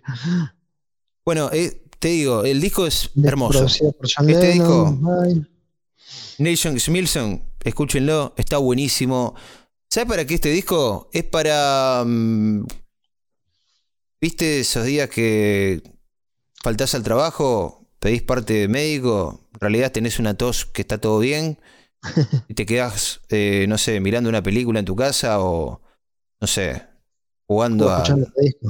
O escuchando este disco, claro. Es para faltar al trabajo, hacerte el sota eh, y, tener un día para vos, ¿no? Y te pones este disco. Disco para vagos, disco para... claro, para hacerte el boludo. Pero eh, aparte de, esta canción, así que es como un... Como un himno del, de las power ballads o como se lo llame, rock soft eh, baladas, baladas pop rock, baladas de FM. El, disco es, así en este, en este estilo, digamos. Tiene un, poco, tiene un poco de todo, tiene un poco de todo. Es medio. Mm, es, es como un soft rock, te diría. Está ahí, digamos. Tiene así alguna que otra O como se, le, como se le llamó después, AOR. Podría, ser un disco solista de un Beatle, ponele. Ah, mira. Muchas veces se le, llamó el quinto Beatle a Harry Nilsson, porque se hizo muy amigo eh, de Lennon y de Ringo Starr. Era amigo íntimo de Ringo Starr. Mira. Y, aparte, absolutamente contemporáneo, porque. Sí, sí, sí. Eh, y, era muy, muy amigote también de Lennon, lo acompañó de juerga muchas veces. En, después de que se separan los Beatles, empiezan a, romper los huevos por Los Ángeles con Lennon, con Ringo Starr y Harry Nilsson. Te hablo 72, 73. Eh, cuando Lennon se separa de la esposa, viste que tuvo un, una separación media rara, media bizarra, que ya vamos, vamos a hablar un poco de eso después. En otro programa. Que se llamó el The Lost Weekend de, de, Lennon, ¿no? Una forma muy cool le pusieron The Lost Weekend. Básicamente Lennon saliendo eh, con otra asiática. Claro. Eh, dándole permiso. En, realidad, eh, Yoko Ono le consigue novia a Lennon. Fue muy loco eso. Fue muy, muy raro. Son esas cosas que, se dan en las altas esferas, me parece nada más. esas excentricidades, viste, que tienen las estrellas. Que uno jamás las entendería. Que uno jamás las haría, que uno, claro, uno es un ciudadano de a pie. Esas cosas que suceden allá en el, en la gran ciudad. en el último piso del edificio Dakota. Exactamente. Este, que uno se acomoda el sombrero de paja y dice, yo ni en pedo lo hago. Campechanamente uno dice, nada, esta, gente, Claro. esta gente está mal. Anda, tómatela. Bueno, era el compañero de juega con, de los chicos, se, los, se les decían los. ¿Cómo les decía? Ah, The Hollywood Vampires, los vampiros de Hollywood, le decía. No, porque vivían chupando. Los Toxic Queens, los Toxic Twins, pensé que le iban a... Los Hollywood Vampires, mirá. Sí. Sí, dicen que en la época aparecían muchos en los tabloides, ¿no? Porque salían, salían todas las noches. Len- Lennon. Ringo y, y Harry Nilsson. Bueno, Harry, después de que termina el disco este Schmilson, le entra a dar eh, duro y parejo al alcohol y medio que, medio que le, no le caga la carrera porque sacó más cosas, es- digamos, tuvo una carrera medianamente eh, comercial, digamos, gratificante, pero podría haber sido más. Si Uno se da cuenta que tenía el potencial para haber eh, sido un artista mucho más eh, nombrado, ¿no? Claro. Pero bueno, murió joven. Digamos, su carrera como que se Murió en los corta medio- 90, no, en los medio 90 murió. En los 90 murió. Ujú. Murió en lo- como en la decadencia, digamos. Claro. Este, y te digo, lo conocí por una. Yo, esto es impresionante, hasta yo me sorprendo. La cantidad de artistas que yo conocí por películas. Por película. Yo También lo conocí por una película, a Harry Nilsson. Creo que eh, en los últimos 10, 15 programas en algún momento dijiste. Dije lo mismo, esto, claro. esto lo conocí por una película. Pero es que me estoy dando cuenta que es una constante en mi vida conocer eh, músicos por película. Bueno, es que ahí, ahí está la utilidad de las películas. Tiene otras. sentido, porque este tipo, a través de la música, es raro que lo conozcas. ¿Qué sé yo? Porque no. ¿Qué sé yo? Bueno, sí, tiene, que tiene conexión por los de- Beatles. Con los Beatles tiene conexión, pero. Pero sí, si no te pones a leer un poco más profundo, no, Claro. no llegás. Claro. En este caso es de, digamos, de lo que vos te vas rodeando, lo que te da la información. En tu caso, el cine. Yo, por ejemplo, en- en- cuando era chico en mi casa se escuchaba mucho la radio y, y yo este tema lo conocía por la radio y hasta hoy ni me enteré de quién, quién era el que lo cantaba. ¿Quién carajo era? Claro. Yo pensaba que era de Air Supply, este tema. Yo pensaba mucho- que era de alguna película de esas tipo Mannequén de los Claro. 80, ¿viste? Mujer Sí, sí. bonita. Esa- ese tipo de película, Claro. bien ochentosa. La, de la, la de la gimnasta, ¿cómo es esa? Flash Dance. Flashdance. Eh, no, yo la primera vez que escuché a Harry Nilsson oficialmente fue con Coconut, que es el tema final de la primera película de Tarantino. Ajá. Perros de la calle o Reservoir Dogs en, en- inglés, termina con esta canción, que es una, una, una cosa rara, no, no- no sé cómo, cómo llamarlo. Eh, es una mm, canción del tipo caribeño, ponele. Eh, tiene un par de, no sé, bongos, no sé, un par de instrumentos eh, Exóticos. de percusión. Y nada, es como una- tiene una cosa teatral ahí, hay varios personajes en la canción. Si la escuchás, te vas a dar un poco cuenta de lo que estoy diciendo. Media en joda la canción. Media satírica. Eh, es una bolsa de, de- de- de un poco de todo este disco.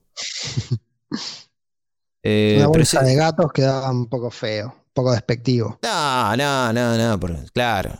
Medio peyorativo, no. No, tiene un poco de todo el disco. Está, está bueno. eh. Yo le tengo cariño porque lo escuché muchas veces, con los años. Claro. Este es- yo soy de, viste, de adoptar artistas que no los quiere nadie. Me gusta eso. No sé por qué. ¿Te acordás que te dije el otro día con Alexander. eh, Alexander eh, Skippy? Claro. Eh, El de, no, ¿cómo se llamaba el otro que. Alexander Skip Spence. Skip Spence, ese. Eh, que ese también es un tipo que no lo conoce nadie. O sea, yo se lo nombro a cualquier amigo mío y no lo, no lo, va a conocer. Como que tiendo a, a, hacerme cargo de artistas que no. que tienen por ahí un solo disco. Como que encuentro como un romanticismo con eso. Con esos artistas malditos, ¿viste? Sí, aparte vos decís. Como que digo, es mío, ¿me entendés? Esto es mío nada más. Exactamente. Merecen que alguien los acobije. Y cuando, cuando vos te sentís dueño, entre comillas, de una de un artista o de una banda, eh, eh, para mí es maravilloso. Sí, que aparte, que aparte te gusta en serio, que aparte decís, eh, esto, me acompaña en serio. Este, mm, ayer se cumplieron cinco años de la muerte de Mark Shelton, que es un músico que obviamente no lo conoce nadie, yo lo adopté como mío. Bien. A él y a su banda, Manila Road, que es una banda que está activa desde los 70. Así que ya llegaremos a Manila Road. Ok. Este, y ayer se cumplieron justo cinco, sí, cinco años, 2018. ¿Vos te compraste, eh, te compraste una tortita para vos? No, no, no, pero me acuerdo perfectamente el día de que me levanté, nada, prendí la compu, me puse a leer así cosas, a escuchar música y. Oh, se murió este tipo, se murió Mark Shelton, no, no puede ser. Y viste cuando te pones mal. Sí. Como si fuera un familiar tuyo. Sí, sí, sí, A ese punto lo, adopté a este tipo. Sí, sí, sí, te, entiendo. Y, me pasó, pero después de, muchos años de, que yo empecé a escuchar la banda, yo la banda la empecé a escuchar allá por el 2000 más o menos. Y, me pasó eso que después, durante muchos años, yo pensaba que era el único que, que la conocía o que la escuchaba y, después encontrarte con gente o hablar con alguien que, lo conoce, que le gusta, y, pero que no somos más de 10. claro. Y compartir ese sentimiento es hermoso, a mí me encanta. Amo. Sí, sí, sí. Eh, te une, te, te, como encontrás esa otra persona y dices, che, ¿vos, vos también curtís esto. Ah, bueno. sí, pero aparte especial no pasa por, por, la, por la exclusividad o por esa cosa egocéntrica de la exclusividad. No, para nada. En realidad. pasa por un sentimiento muy, muy grosso. No, en realidad uno se muere porque, porque haya más personas que le guste este artista. Uno se muere por eso. justamente. O sea, lo que pasa es que uno también entiende de que. de que e, esta canción o este artista eh, no es popular, ni va a ser popular porque maneja una forma, una estética que uno sabe que son bizarras o que, eh, que, no es la, media, ¿me entendés? Entonces vos, vos, comprendés eso y decís, está bien, o sea, que no conocer a nadie que, al que le gusta este artista, está bien, es lo normal. claro, pero uno se muere por, encontrar a alguien que te diga, che, vos a mí le, le preguntas, ¿Conoces a Skip Spence? Te dice, sí. ¿Vos también? Sí. Uh, dame un abrazo. Dame un abrazo. ¿Dónde estabas? Claro. No, pero es como que para mí pasa por ahí también. Eso, esas cosas que, en un momento te pegaron, te llegaron y vos decís, ¿es posible que haya alguien que, sienta esto mismo por esta gente? Que se sienta tan bien como yo cuando lo escucho. ¿Me entendés lo que te digo? Una así muy. que aparte no es. No es que te pasa con un montón de artistas que te gustan, que los seguís o que te. o que estás esperando ansioso cuando van a sacar un disco nuevo. Pero no, no, es, son casos muy puntuales y raros.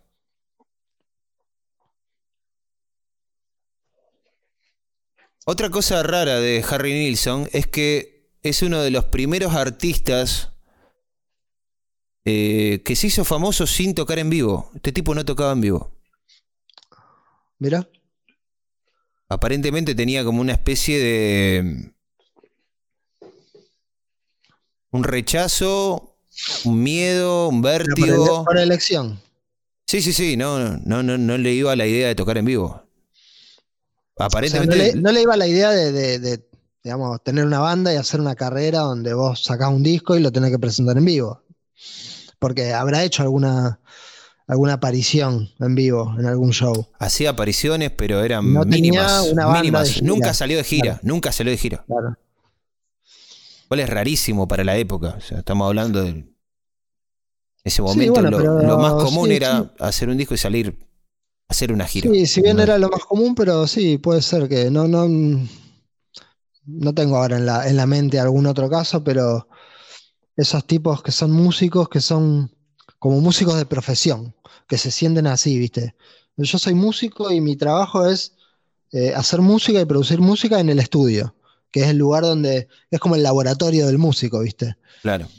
la presentación en vivo es como el, complemento, ¿viste? Es como el.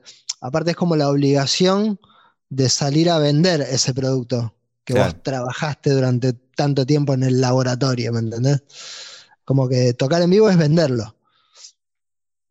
Y es como la parte obligatoria, entre comillas, del, trabajo que puede ser fea o no, depende, porque el, músico en general y el, músico de cualquier estilo, pero del rock sobre todo, eh, se nutre mucho, de la, le gusta mucho, porque aparte como antes de ser músico a lo mejor fue público de sus músicos favoritos en vivo y, y lo toman como una parte realmente importante del trabajo. No, para mí tenía algo con el público, con el hecho de enfrentar al público.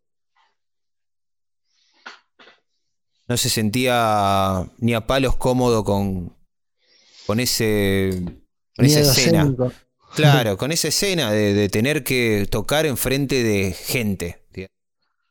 Sí, esa cosa también de ser el centro de atención claro. y la estrella, entre comillas.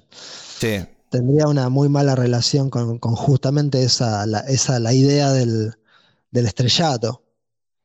Claro. Sí, bueno, eh, cuando el tipo empieza a tener así éxito de verdad es cuando empieza a chupar más. O sea, el productor estaba mirando que dice, no vamos a llenar de guita, o sea, vas a ser el artista más zarpado de Estados Unidos. O sea, porque tenía todo. Tenía, tenía la voz, tenía, escribía todos sus temas. Eh, tenía todo para, para, comerse eh, el mundo, pero aparentemente su carácter, su, su personalidad no, no iba de la mano con el éxito. Sí, me imagino un tipo introvertido y muy este, no, eh, no, era, no era especialmente introvertido. Era un tipo bastante sociable, bastante eh, jodón. Era un juerguista. Era, ¿me entendés? Era un tipo que le gustaba la joda. Eh, pero al mismo tiempo dicen que era muy inseguro de sí mismo. Que por ahí, viste, hay, hay egos que, tienen, que tienen esa dualidad, que por un lado son personalidades enormes y por otro lado son los, son los más inseguros al mismo tiempo. Claro, ¿Qué yo? Este. Era el alma de la fiesta, el tipo, ¿me entendés? Tenía. Tenía mucho carisma. Eh, pero se ve que no, no le gustaba.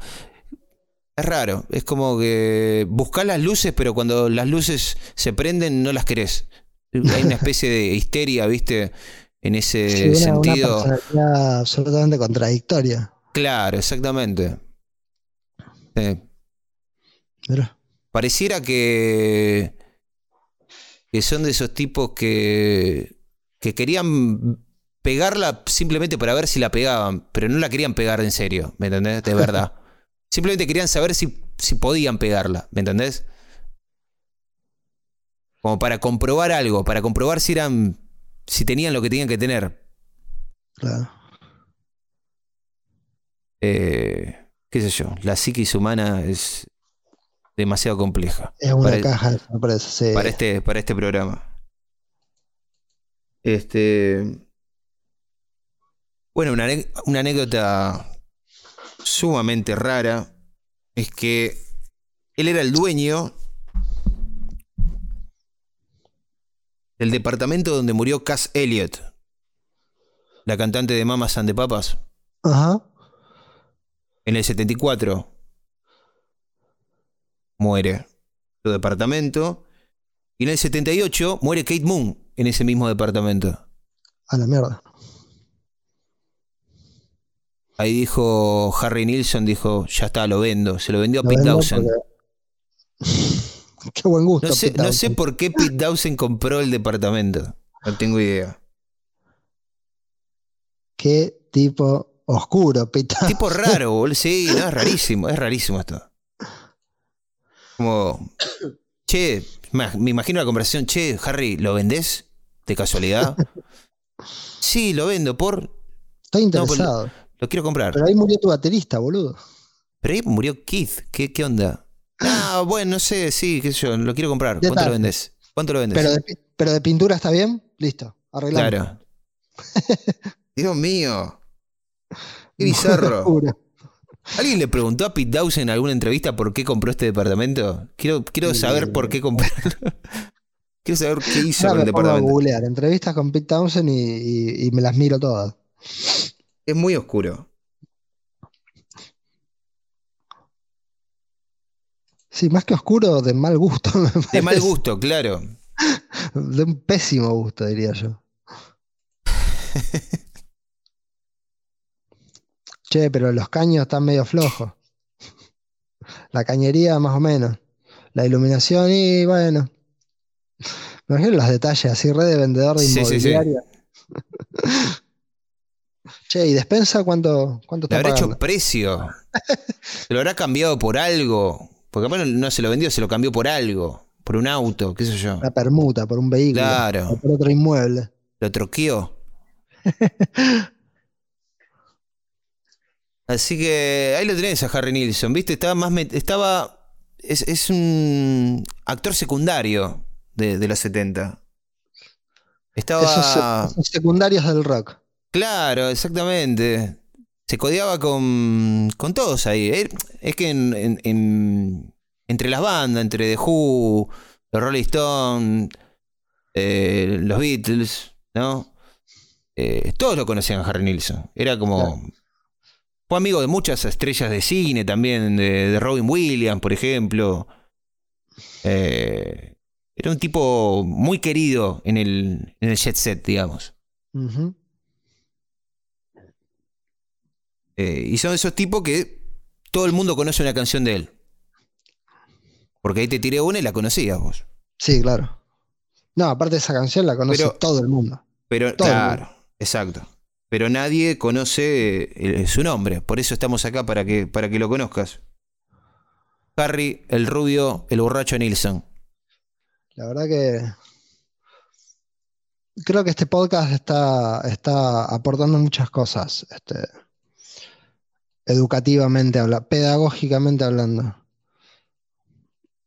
Y bueno, es, la idea, es... Em, está, enseñándome contenidos que yo no, no sabía que... No estaba al tanto que, no que existían. No sabía que no existían. No sabía que existían. muy buena, muy buena historia sobre este muchacho, Nilsson. Bueno, y después eh, me queda cosa, me queda eh, este disco de mm, Paul McCartney, Ram, me dijiste que lo escuchaste. Eh, sí, vos me dijiste el otro día que lo ibas a. Lo querías reseñar y me puse a escucharlo, sí. ¿Qué onda? ¿Qué te pareció? A ver, dame tu eh, opinión, dame tu opinión cruda. Mm, no, y yo escuché cosas que. que con las que por ahí no. Sí, cositas muy Beatles. Mm, cositas un poco más. más típicas de lo que fue después Paul. Eh, por ahí la, carrera solista de Paul McCartney, que es larguísima y bastante variada también, pero he escuchado cositas así más, más pesadas incluso, o más influenciadas por el rock más, más blusero, más, más duro, más... Es un, un disco tranquilo. Me agradó, me agradó mucho. Un disco tranquilo, digamos, tiene un par de cosas así medias zafadas, pero no sale del, blues, por ejemplo. Eso es lo, más zafado que tiene. Eh, ojo, yo voy a decir una cosa. A mí este disco me encanta, pero me encanta hoy en día. son de esos trabajos para mí que van creciendo. a medida que lo vas escuchando. Yo ni en pedo en la primera escucha eh, fue un disco que, que dije, wow, qué bueno que está. No, no, no. Fue, fue creciendo con, con los meses, digamos. No sé por qué volvía. ¿Viste cuando volvés y decís, no sé por qué, pero vuelvo? Porque capaz que hay una o dos canciones que te llamaron la atención y decís, bueno, a ver, lo pongo de vuelta.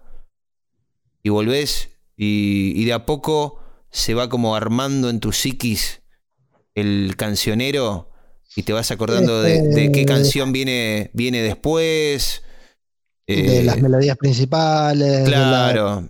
como que te vas Y decís, enamorando del disco. Claro, y decís, ah, bueno, estás esperando, qué sé yo, estás esperando la quinta canción y te comes la tercera, la cuarta, hasta que, hasta mientras esperás la quinta, ¿viste? Y cuando te querés acordar, la próxima vez que lo pusiste, la tercera y la cuarta no es que estás esperando, la disfrutás a la tercera y a la cuarta canción. Claro, ¿Me entendés? claro. Y, y a- para mí fue así con este disco, fue creciendo, fue eh, de menor a mayor. Y hoy en día, si lo pongo, es altamente disfrutable para mí. Eh, disco redondo, digamos. Lo disfruto de pe a pa. Le voy encontrando cositas a todos, todas las canciones. Eh, cuando salió, lo, lo- le dieron con un palo a este disco. Mira. Había un poco de. de malicia de los medios de comunicación. Porque Paul McCartney estaba quedando como el malo de la película con respecto al juicio que tenía con los demás Beatles. Había Después- juicio. La cosa terminó mal. Sí, sí, la cosa terminó mal porque eh, no llegaron a un acuerdo con respecto a, qué iban a hacer con Apple. ¿Entendés? La, la discográfica de los Beatles. Claro. Entonces sí, tuvieron que ir a juicio. Eh, medio que eran los tres contra, contra Paul McCartney. Era una cosa así. Entonces se armó, ¿no? Como una cosa así. Una batalla mediática, ¿no? Que. Que se notaba que los medios de comunicación estaban del lado de Lennon y los demás Beatles. Y en contra de Paul McCartney. Claro. Aparte se lo acusaba de, de- de que él había partido a los Beatles. Eh, entonces, no, había una subjetividad manchada por esta. por este acoso mediático. Eh, y quiero leer, o sea, porque es impresionante.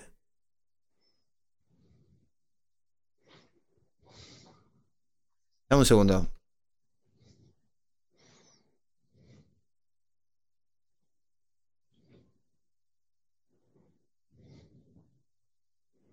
Son impresionantes las las reviews que salieron en la época sobre este disco. Vos decís, ¿están hablando del mismo disco que, que, que- que tengo yo acá? Porque no, es demasiado. O sea, podés decir que no te gusta, qué sé yo qué. Pero lo acusan de cosas que vos decís,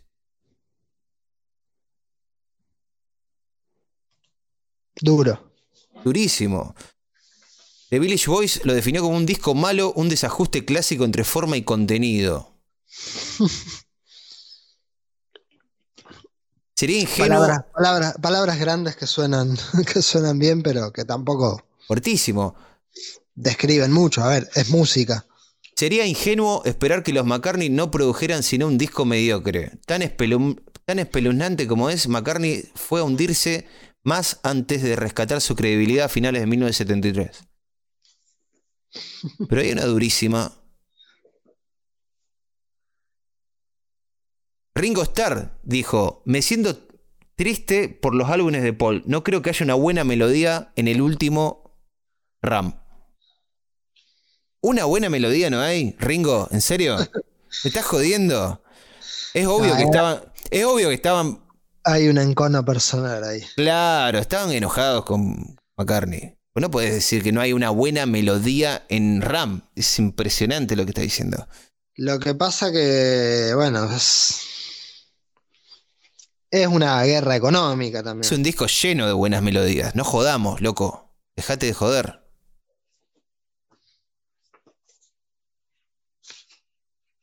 Para que hay más.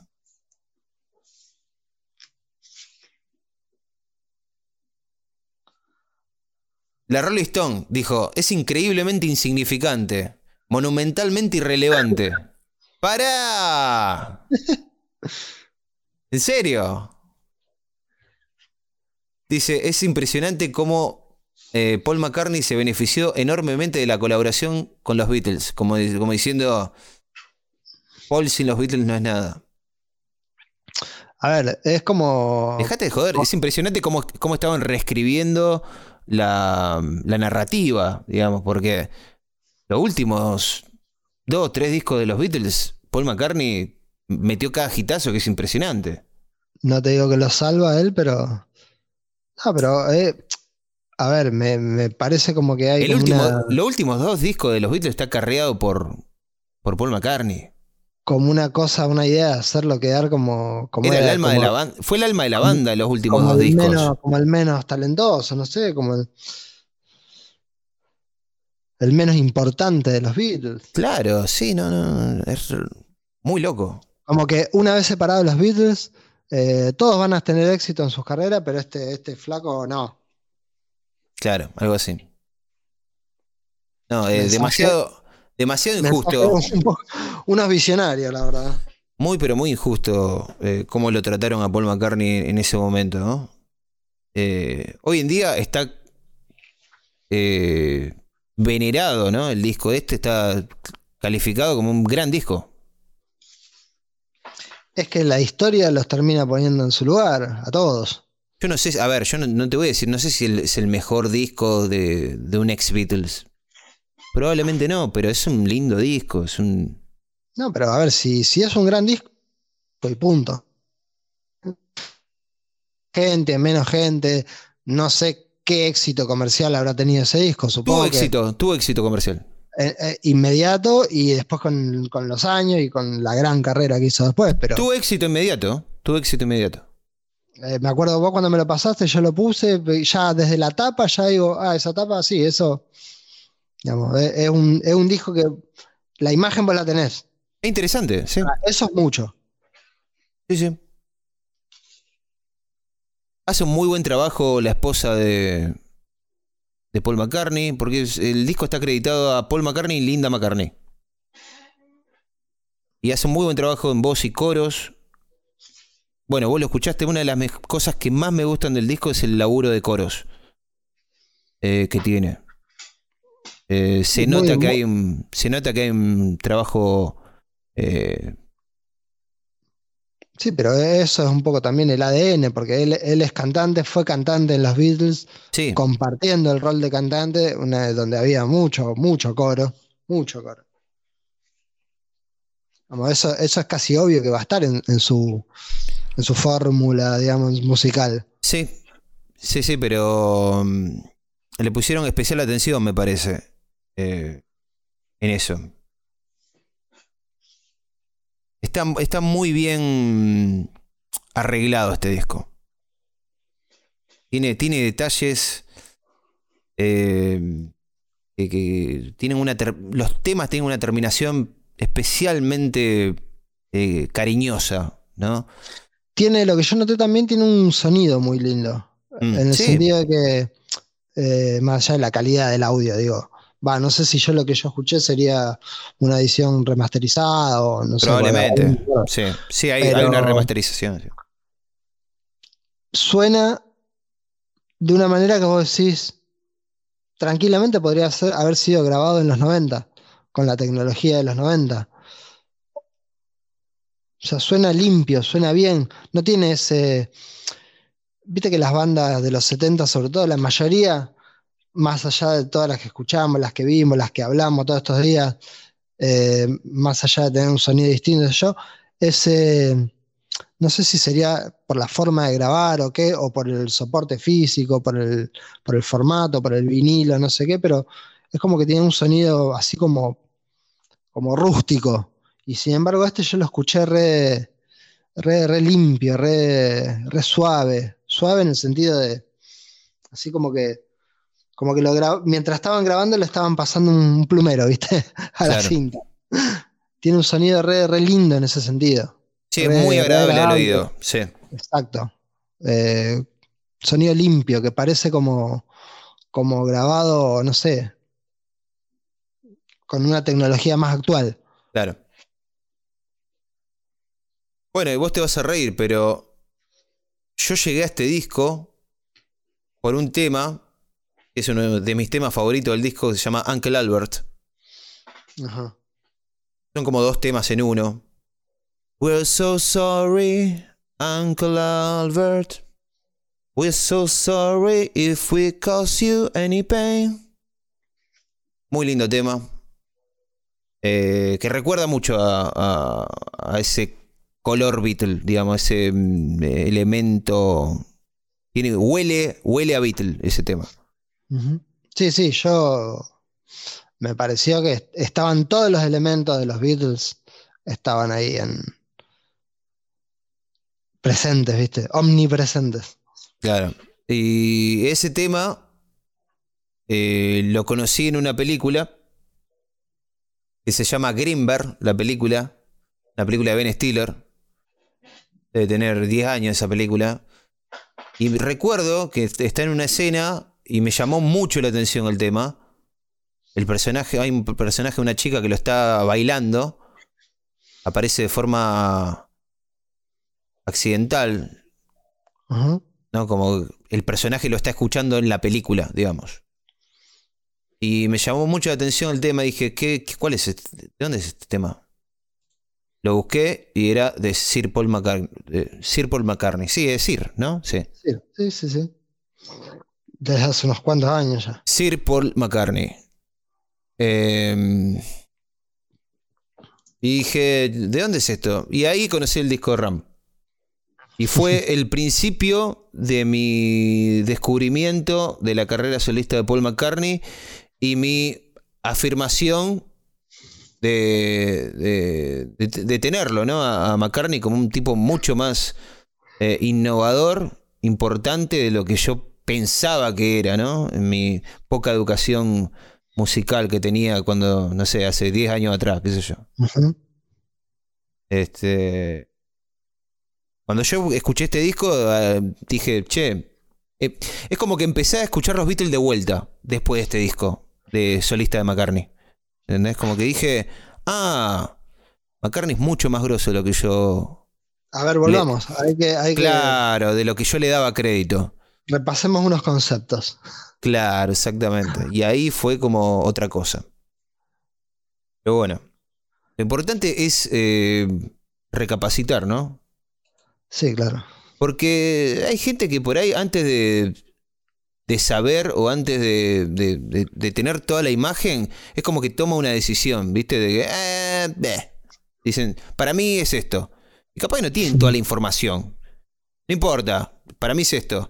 Y es como que se quieren morir con esa decisión que tomaron cuando eran mucho más estúpidos, ¿no?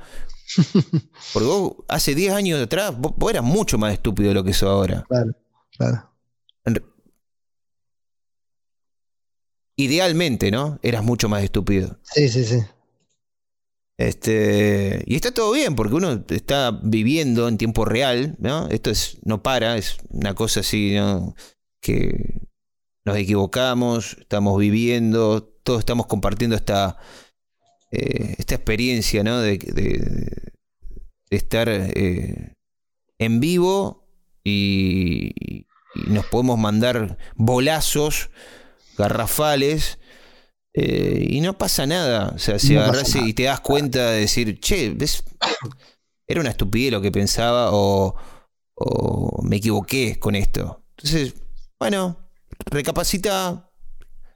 Eh, no pidas perdón, porque no hiciste nada malo, simplemente no tenías la información que, que tenés ahora. Pero no te quedes con esa. No te quedes, a lo que voy. No te quedes con la opinión pedorra que tenías antes. ¿Me entendés? Claro, tenés que sincerarte con respecto a eso, digamos. Claro. Tomar conciencia de que. Ah, qué boludez, esto no es así. Lo pensé mejor y la verdad que. Claro. Esto no, no, no funciona así. Exacto. Eh, y bueno, y Paul es uno de mis eh, artistas que yo tengo que decir estaba equivocado. Era un, chico que tenía poca información, y lo digo, y nada, es un capo. Eh, sobre todo cuando uno es chico, viste, que este, empecé a escuchar los Beatles, Paul McCartney, Lennon, y Lennon siempre tiene esa, esa especie de Sí, tiene como un aura más. Un aura más, endiosada, ¿viste? Más, más legendaria. Aparte, tiene esa cosa que se murió joven. Entonces. qué sé yo, es como que queda, queda ahí, ¿viste? Su imagen de, de, gloriosa, digamos, ¿no? Sí, aparte queda como la sensación de que el, héroe de carne y hueso que es McCartney no, no llega, ¿viste? A, a iluminar tanto como ese aura. Exactamente. Este. Y bueno, hoy en día mm, tengo como más. No digo que es mejor, porque eso es subjetivo, pero sí digo que le tengo más cariño al personaje Paul McCartney que a Lennon. ¿Me entendés? Sí, porque es como que eso va. Como que me, me, si me decís, che, si te puedes tomar un café con, el, con alguno, ¿con quién preferís? ¿Con Leno o con McCartney? Con McCartney, digo, ¿me entendés?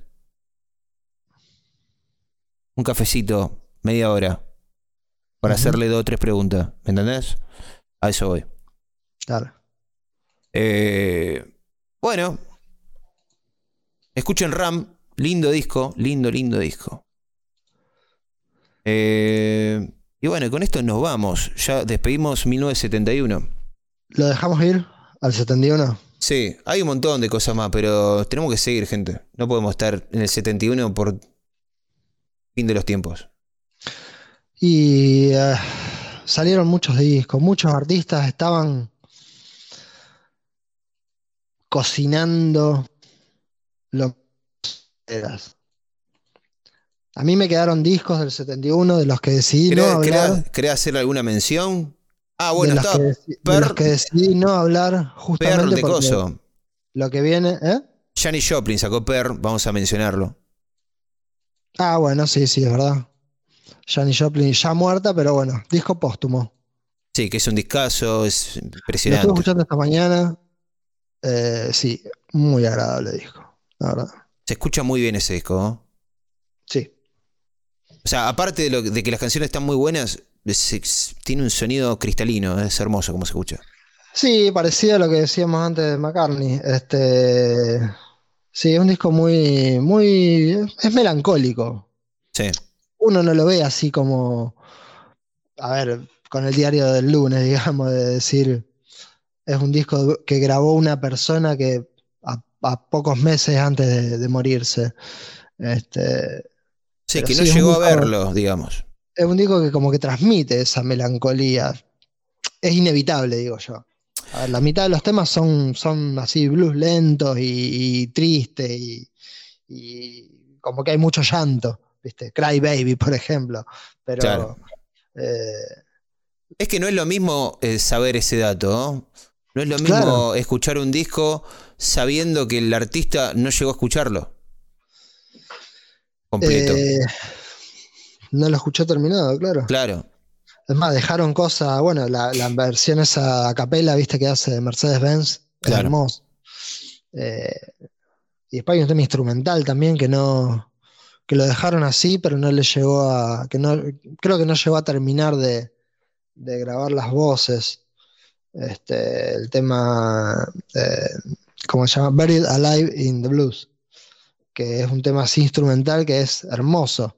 No sé qué hubiera habido arriba de ese tema, cantado, pero este, ese, blues rock así bien rutero, ¿viste? Con mucho, mucho órgano Hammond, medio psicodélico también, eh, que rompe un poco aparte con esa, entre comillas, monotonía, ¿viste? Los temas tristes, eh, cadenciados, que aparte es donde mejor se, se, escucha. Y lo mejor de la voz de, de Janis Joplin me parece que está en eso, en eso, en esos momentos. Este, nada, un disco hermoso. Ya te digo, hoy a la mañana lo estuve escuchando después de un largo tiempo que no lo escuchaba y, sí. Este, fue una agradable experiencia. Y después que, ¿cuál, cuál otro? Bueno, yo me acuerdo que había uno de Al. Em, ¿qué, otros discos quedaron? Sí, Marvin Gaye. What's going on? What's going on? Vos me, habéis dicho también. Este. Funkadelic, Maggot Brain. Funkadelic, ahí está, sí. No, bueno, ese año 71 Alice Cooper, por ejemplo, saca dos discos. Viste que antes te decía que eh, creo que los dos primeros discos salieron por la compañía de Frank Zappa. que los primeros discos son, bueno, Easy Action y, y, el segundo es For You. El tercero, 71, el cuarto que también sale en el 71, Love It to Dead y Killers, ahí ya eh, empieza a ser la identidad de, Alice Cooper. Ahí ya tienen aparte algunos hits que son bastante conocidos, pero lo bueno me parece que viene ya a partir del 72. Lo bueno, bueno. quise dejar ahí a Alice Cooper todavía medio en, las gateras.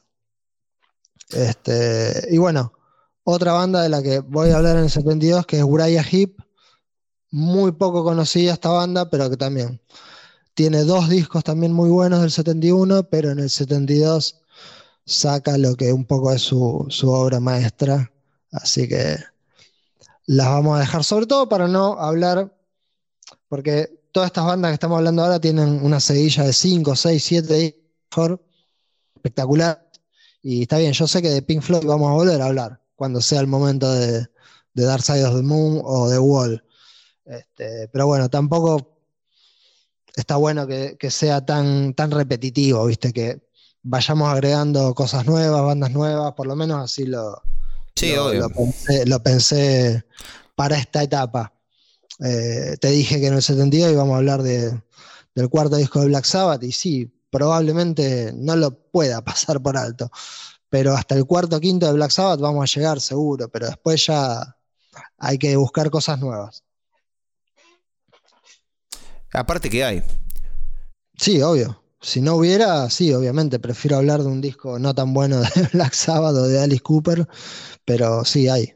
Aparte, ya estamos y caliente con el hard rock, el progresivo, pero nos van a aparecer cosas como Queen, nos va a aparecer cosas como el punk, y va a ser. Queen está calentando. Queen está calentando. 1973, 1973 se viene Queen si el 71 duró tres, emisiones, vamos a ver qué pasa con el 72, 73, 74, 75, porque es, es muy espeso lo que se viene. y hay que revolver. Hay que revolver.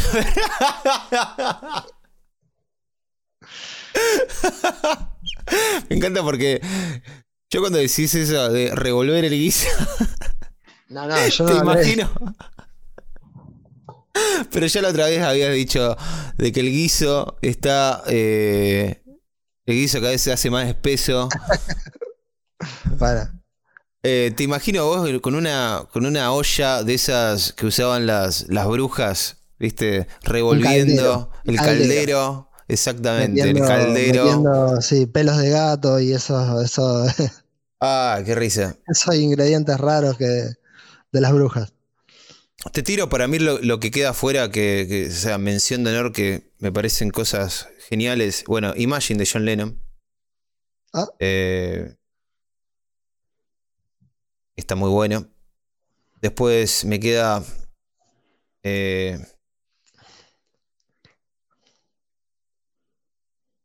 no, este lo dijimos. Bueno, es eh, Blue de Johnny Mitchell, que es un disco que no sé si es para todo el mundo.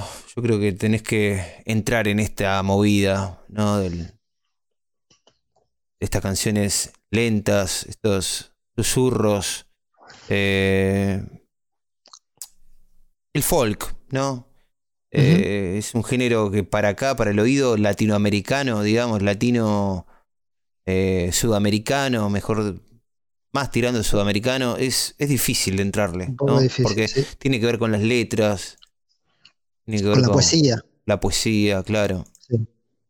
Este, después quiero este discazo. Madman Across the Water de Elton John, que estaba empezando a ser grosso en este, este momento. Eh, que tiene la canción Tiny Dancer, que es para mí un súper clásico. Súper clásico de esta época. Eh, que la conocí, sí, ya, sabes lo que voy a decir, por una película. Casi, famosos. Está en Casi famosos.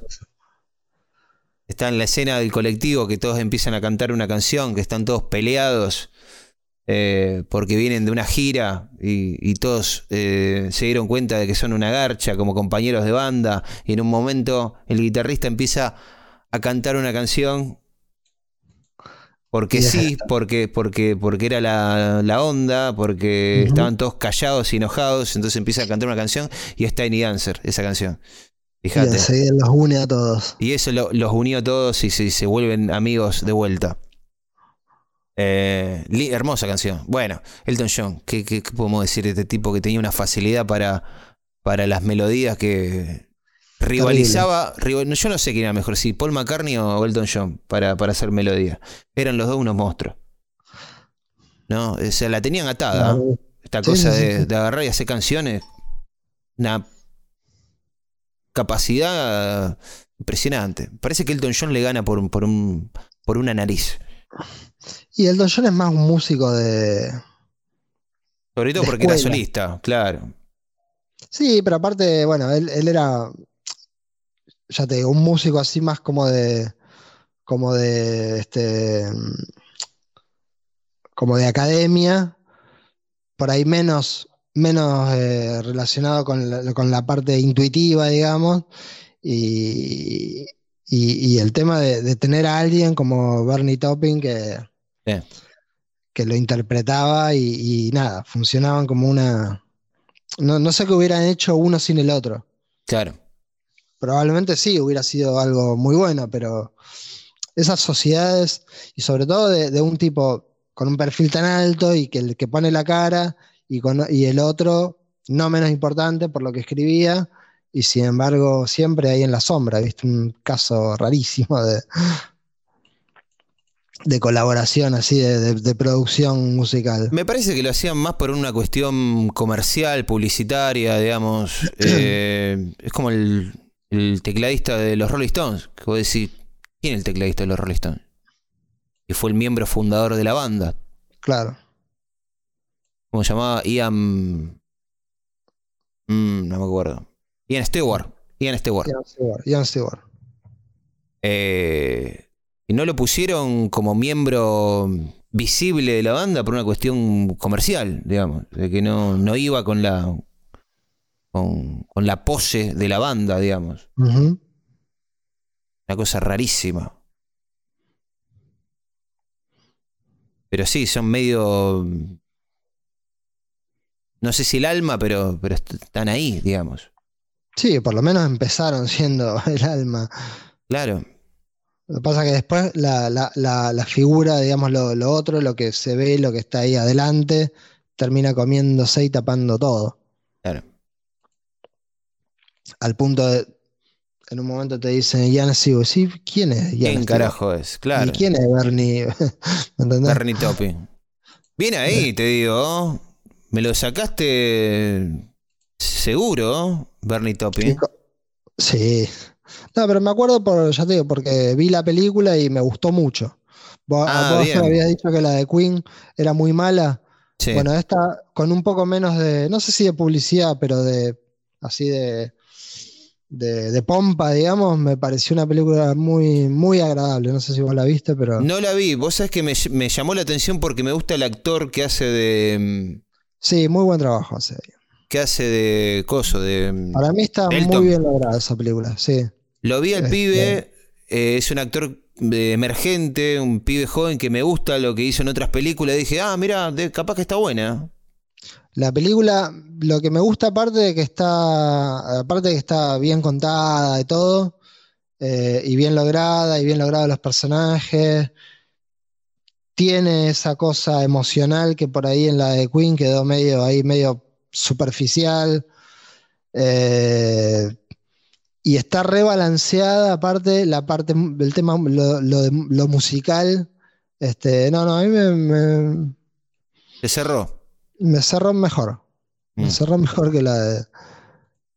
por- eh, aparte salieron, viste, casi juntas o con un año de diferencia, no me acuerdo. Yo Sí, vi, primero salió de Queen y después me parece las vi, las vi ahí casi juntas y, y, y nada, me esperaba mucho más de una que de otra y fue al revés, viste. ¿Sabes lo que pasa? La, la película de Queen eh, esc- escondieron muchas cosas. Y contaron También está la parte, perdón, también está también la parte del corazón, ¿no? Uno está más, más cerca sentimentalmente de Queen que de Elton John, pero bueno, Claro, sí, sí, sí.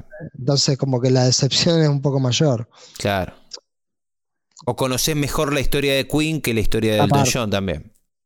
Sí, que eso también a la hora de ver una película así cuasi biográfica, digamos, es Ojo, a mí lo que menos me ahí es molestó el tema. atractivo, es mucho más atractivo ver la historia de alguien que no conoces que de alguien que Sí, sí, sí. conoces. Porque Sí, de sí, alguien que sí conoces vas a estar mucho más consciente de los errores o de la, ¿me entendés? Pero igualmente, a mí lo que me molestó de la película de Queen no fue eh, los errores cronológicos. Yo eso estaba consciente de que iba a ocurrir y hasta a veces es necesario para contar una mejor historia, una historia más eh, autoconclusiva redonda, sí. que tenés que contar en 90 minutos o dos horas. Vos por ahí tenés que manipular la información para que para meterlo en un eh, en paquete de dos horas. Entonces, porque si no se te alarga mucho y y, y eso no es una película, ya es una miniserie. ¿Entendés? Entonces, eso se entiende. El tema es cuando escondes cosas, cuando contás cosas que no eran. Eh, a Freddie Mercury lo pintaron como que era un, un chico eh, confundido que lo llevaron a. eh, la mala junta lo llevó a las nada. drogas y qué sé yo. Eran, eran todo tremendo droga, drogueta. Eh, no sé, mm, el guitarrista. otros eran, los otros eran monjes. Pero Roger Taylor era el peor de todos. Eh, y, y al final era Freddie Mercury y los amiguitos los que se drogaban. Déjate de joder, no rompamos los huevos. Eh, Bueno, todo, todo ese drama. y después no me gustó el actor. El actor que hizo Freddie Mercury no me gustó. ¿No te gustó? No me gustó. Lo, lo hizo eh, muy. este- Lo hizo muy afectado al papel. Freddie Mercury no era así. Yo he visto entrevistas de Mercury hablando normal como él, firme, seguro, mucho sí, más. no era ese, ese bicho raro que, que, que Mucho más, mucho más humano. Sí, sí, sí, sí. El, el tipo estaba muy afectado, el, el actor que, que hacía Freddie Mercury. Para mí no, no tenía esa, esa cosa de bicho raro que lo, lo ponen, viste, en la película. Era mucho más. eh, Estaba muy a gusto con, con él mismo, con su cuerpo, con su personalidad. Era un tipo muy seguro de sí mismo. Eh, era un tipo que te hacía sentir muy, muy seguro a vos. Me parece. Era de más, esas más campechano de lo que uno pensaría. Claro. Eh, yo- para mí lo hizo muy rarito y no, no, no era así. Bueno, en Rocketman hay un poco de eso, pero está mejor. Está, está mejor logrado. Ok. La tengo que ver, la tengo que ver. Sí. Mírala. Entretenida esa parte. Eh, ¿Hasta qué época llega? Para saber. Eh, déjame pensar. Y llega hasta. eh, cuando, él, cuando él se mete en serio en la rehabilitación. Ahí es como que. Como que la película cuenta lo que pasa hasta ahí. Bien. Sí, la época de oro, digamos, de, Sí, del John. sí, sí, los 70 y los 80, eh, básicamente. Claro. Este, bueno, ahí tienen. ¿Cuántas cosas recomendamos hoy? De todo. De todo, discos, películas, documentales. Es impresionante. La, vi- la vida de Frank Zappa. vos te ponés con este programa y salís con el canasto lleno de cosas. Eh, es así. Bueno, eh, vamos a ir terminando. Eh, esperemos que el próximo programa esté Rolo. No sé para qué, porque no hace nada. Este, pero no sé, para que nos cuente algo, qué sé yo, de No, viaje a Mar, que, a Mar que del Plata. vuelva y que, y que aporte alguna idea o algún, qué sé yo, o algún billete. Nunca aporta nada. Este, simplemente está, digamos, para. es- es- él es como nuestro dinosaurio Bernardo, ¿me entendés? Está ahí para hacer su gracia. Claro, es- eh, ni siquiera. Está ahí para como para. Es un adorno, ¿me entendés? Es como algo que está para. Para, para que el programa sea como más eh, comedido, para, ¿me entendés? Claro. Eh, es una morisqueta que tenemos, qué sé yo. Eh, no pasa nada, él no escucha el programa, así que podemos decir lo que queramos sobre él. ¿No te crees que él está escuchando? Nada, imposible. No, él no está creo. en este momento, a ver qué, onda- qué hora es, las dos y media. No. Él está eh, en, el, en el casino ahora de Mar del Plata. Se fue al puerto, se atragantó con unas rabas y se fue al casino. Está perdiendo plata en el casino. Claro. Así que bueno, nos vemos. Eh, esto ha sido todo por hoy. Eh, el pr- Bueno. próximo programa. Nos vemos la próxima. Digo la verdad, no sé. bien, el, bien. próximo, el próximo programa no sé qué vamos a hacer. Porque se me ocurre que podemos descansar un poco de, de esta carrera eh, de la música que estamos haciendo y podemos hacer otra cosa. Capaz que Bueno. hacemos una sorpresa ¿Por para el no? próximo programa. Está bien. Porque venimos Avísame, hace. avísame antes, así no me sorprendo al aire. No, Dale. sí, sí, sí, sí, sí. Pero te quiero decir, hace como dos meses que venimos con la historia de la música de lleno. Podemos Es hacer verdad, un, parate, aprovechando que terminamos el 71. Listo, sí. Así que, bueno, nos vemos, cuídense. Un abrazo. Ay, boludo.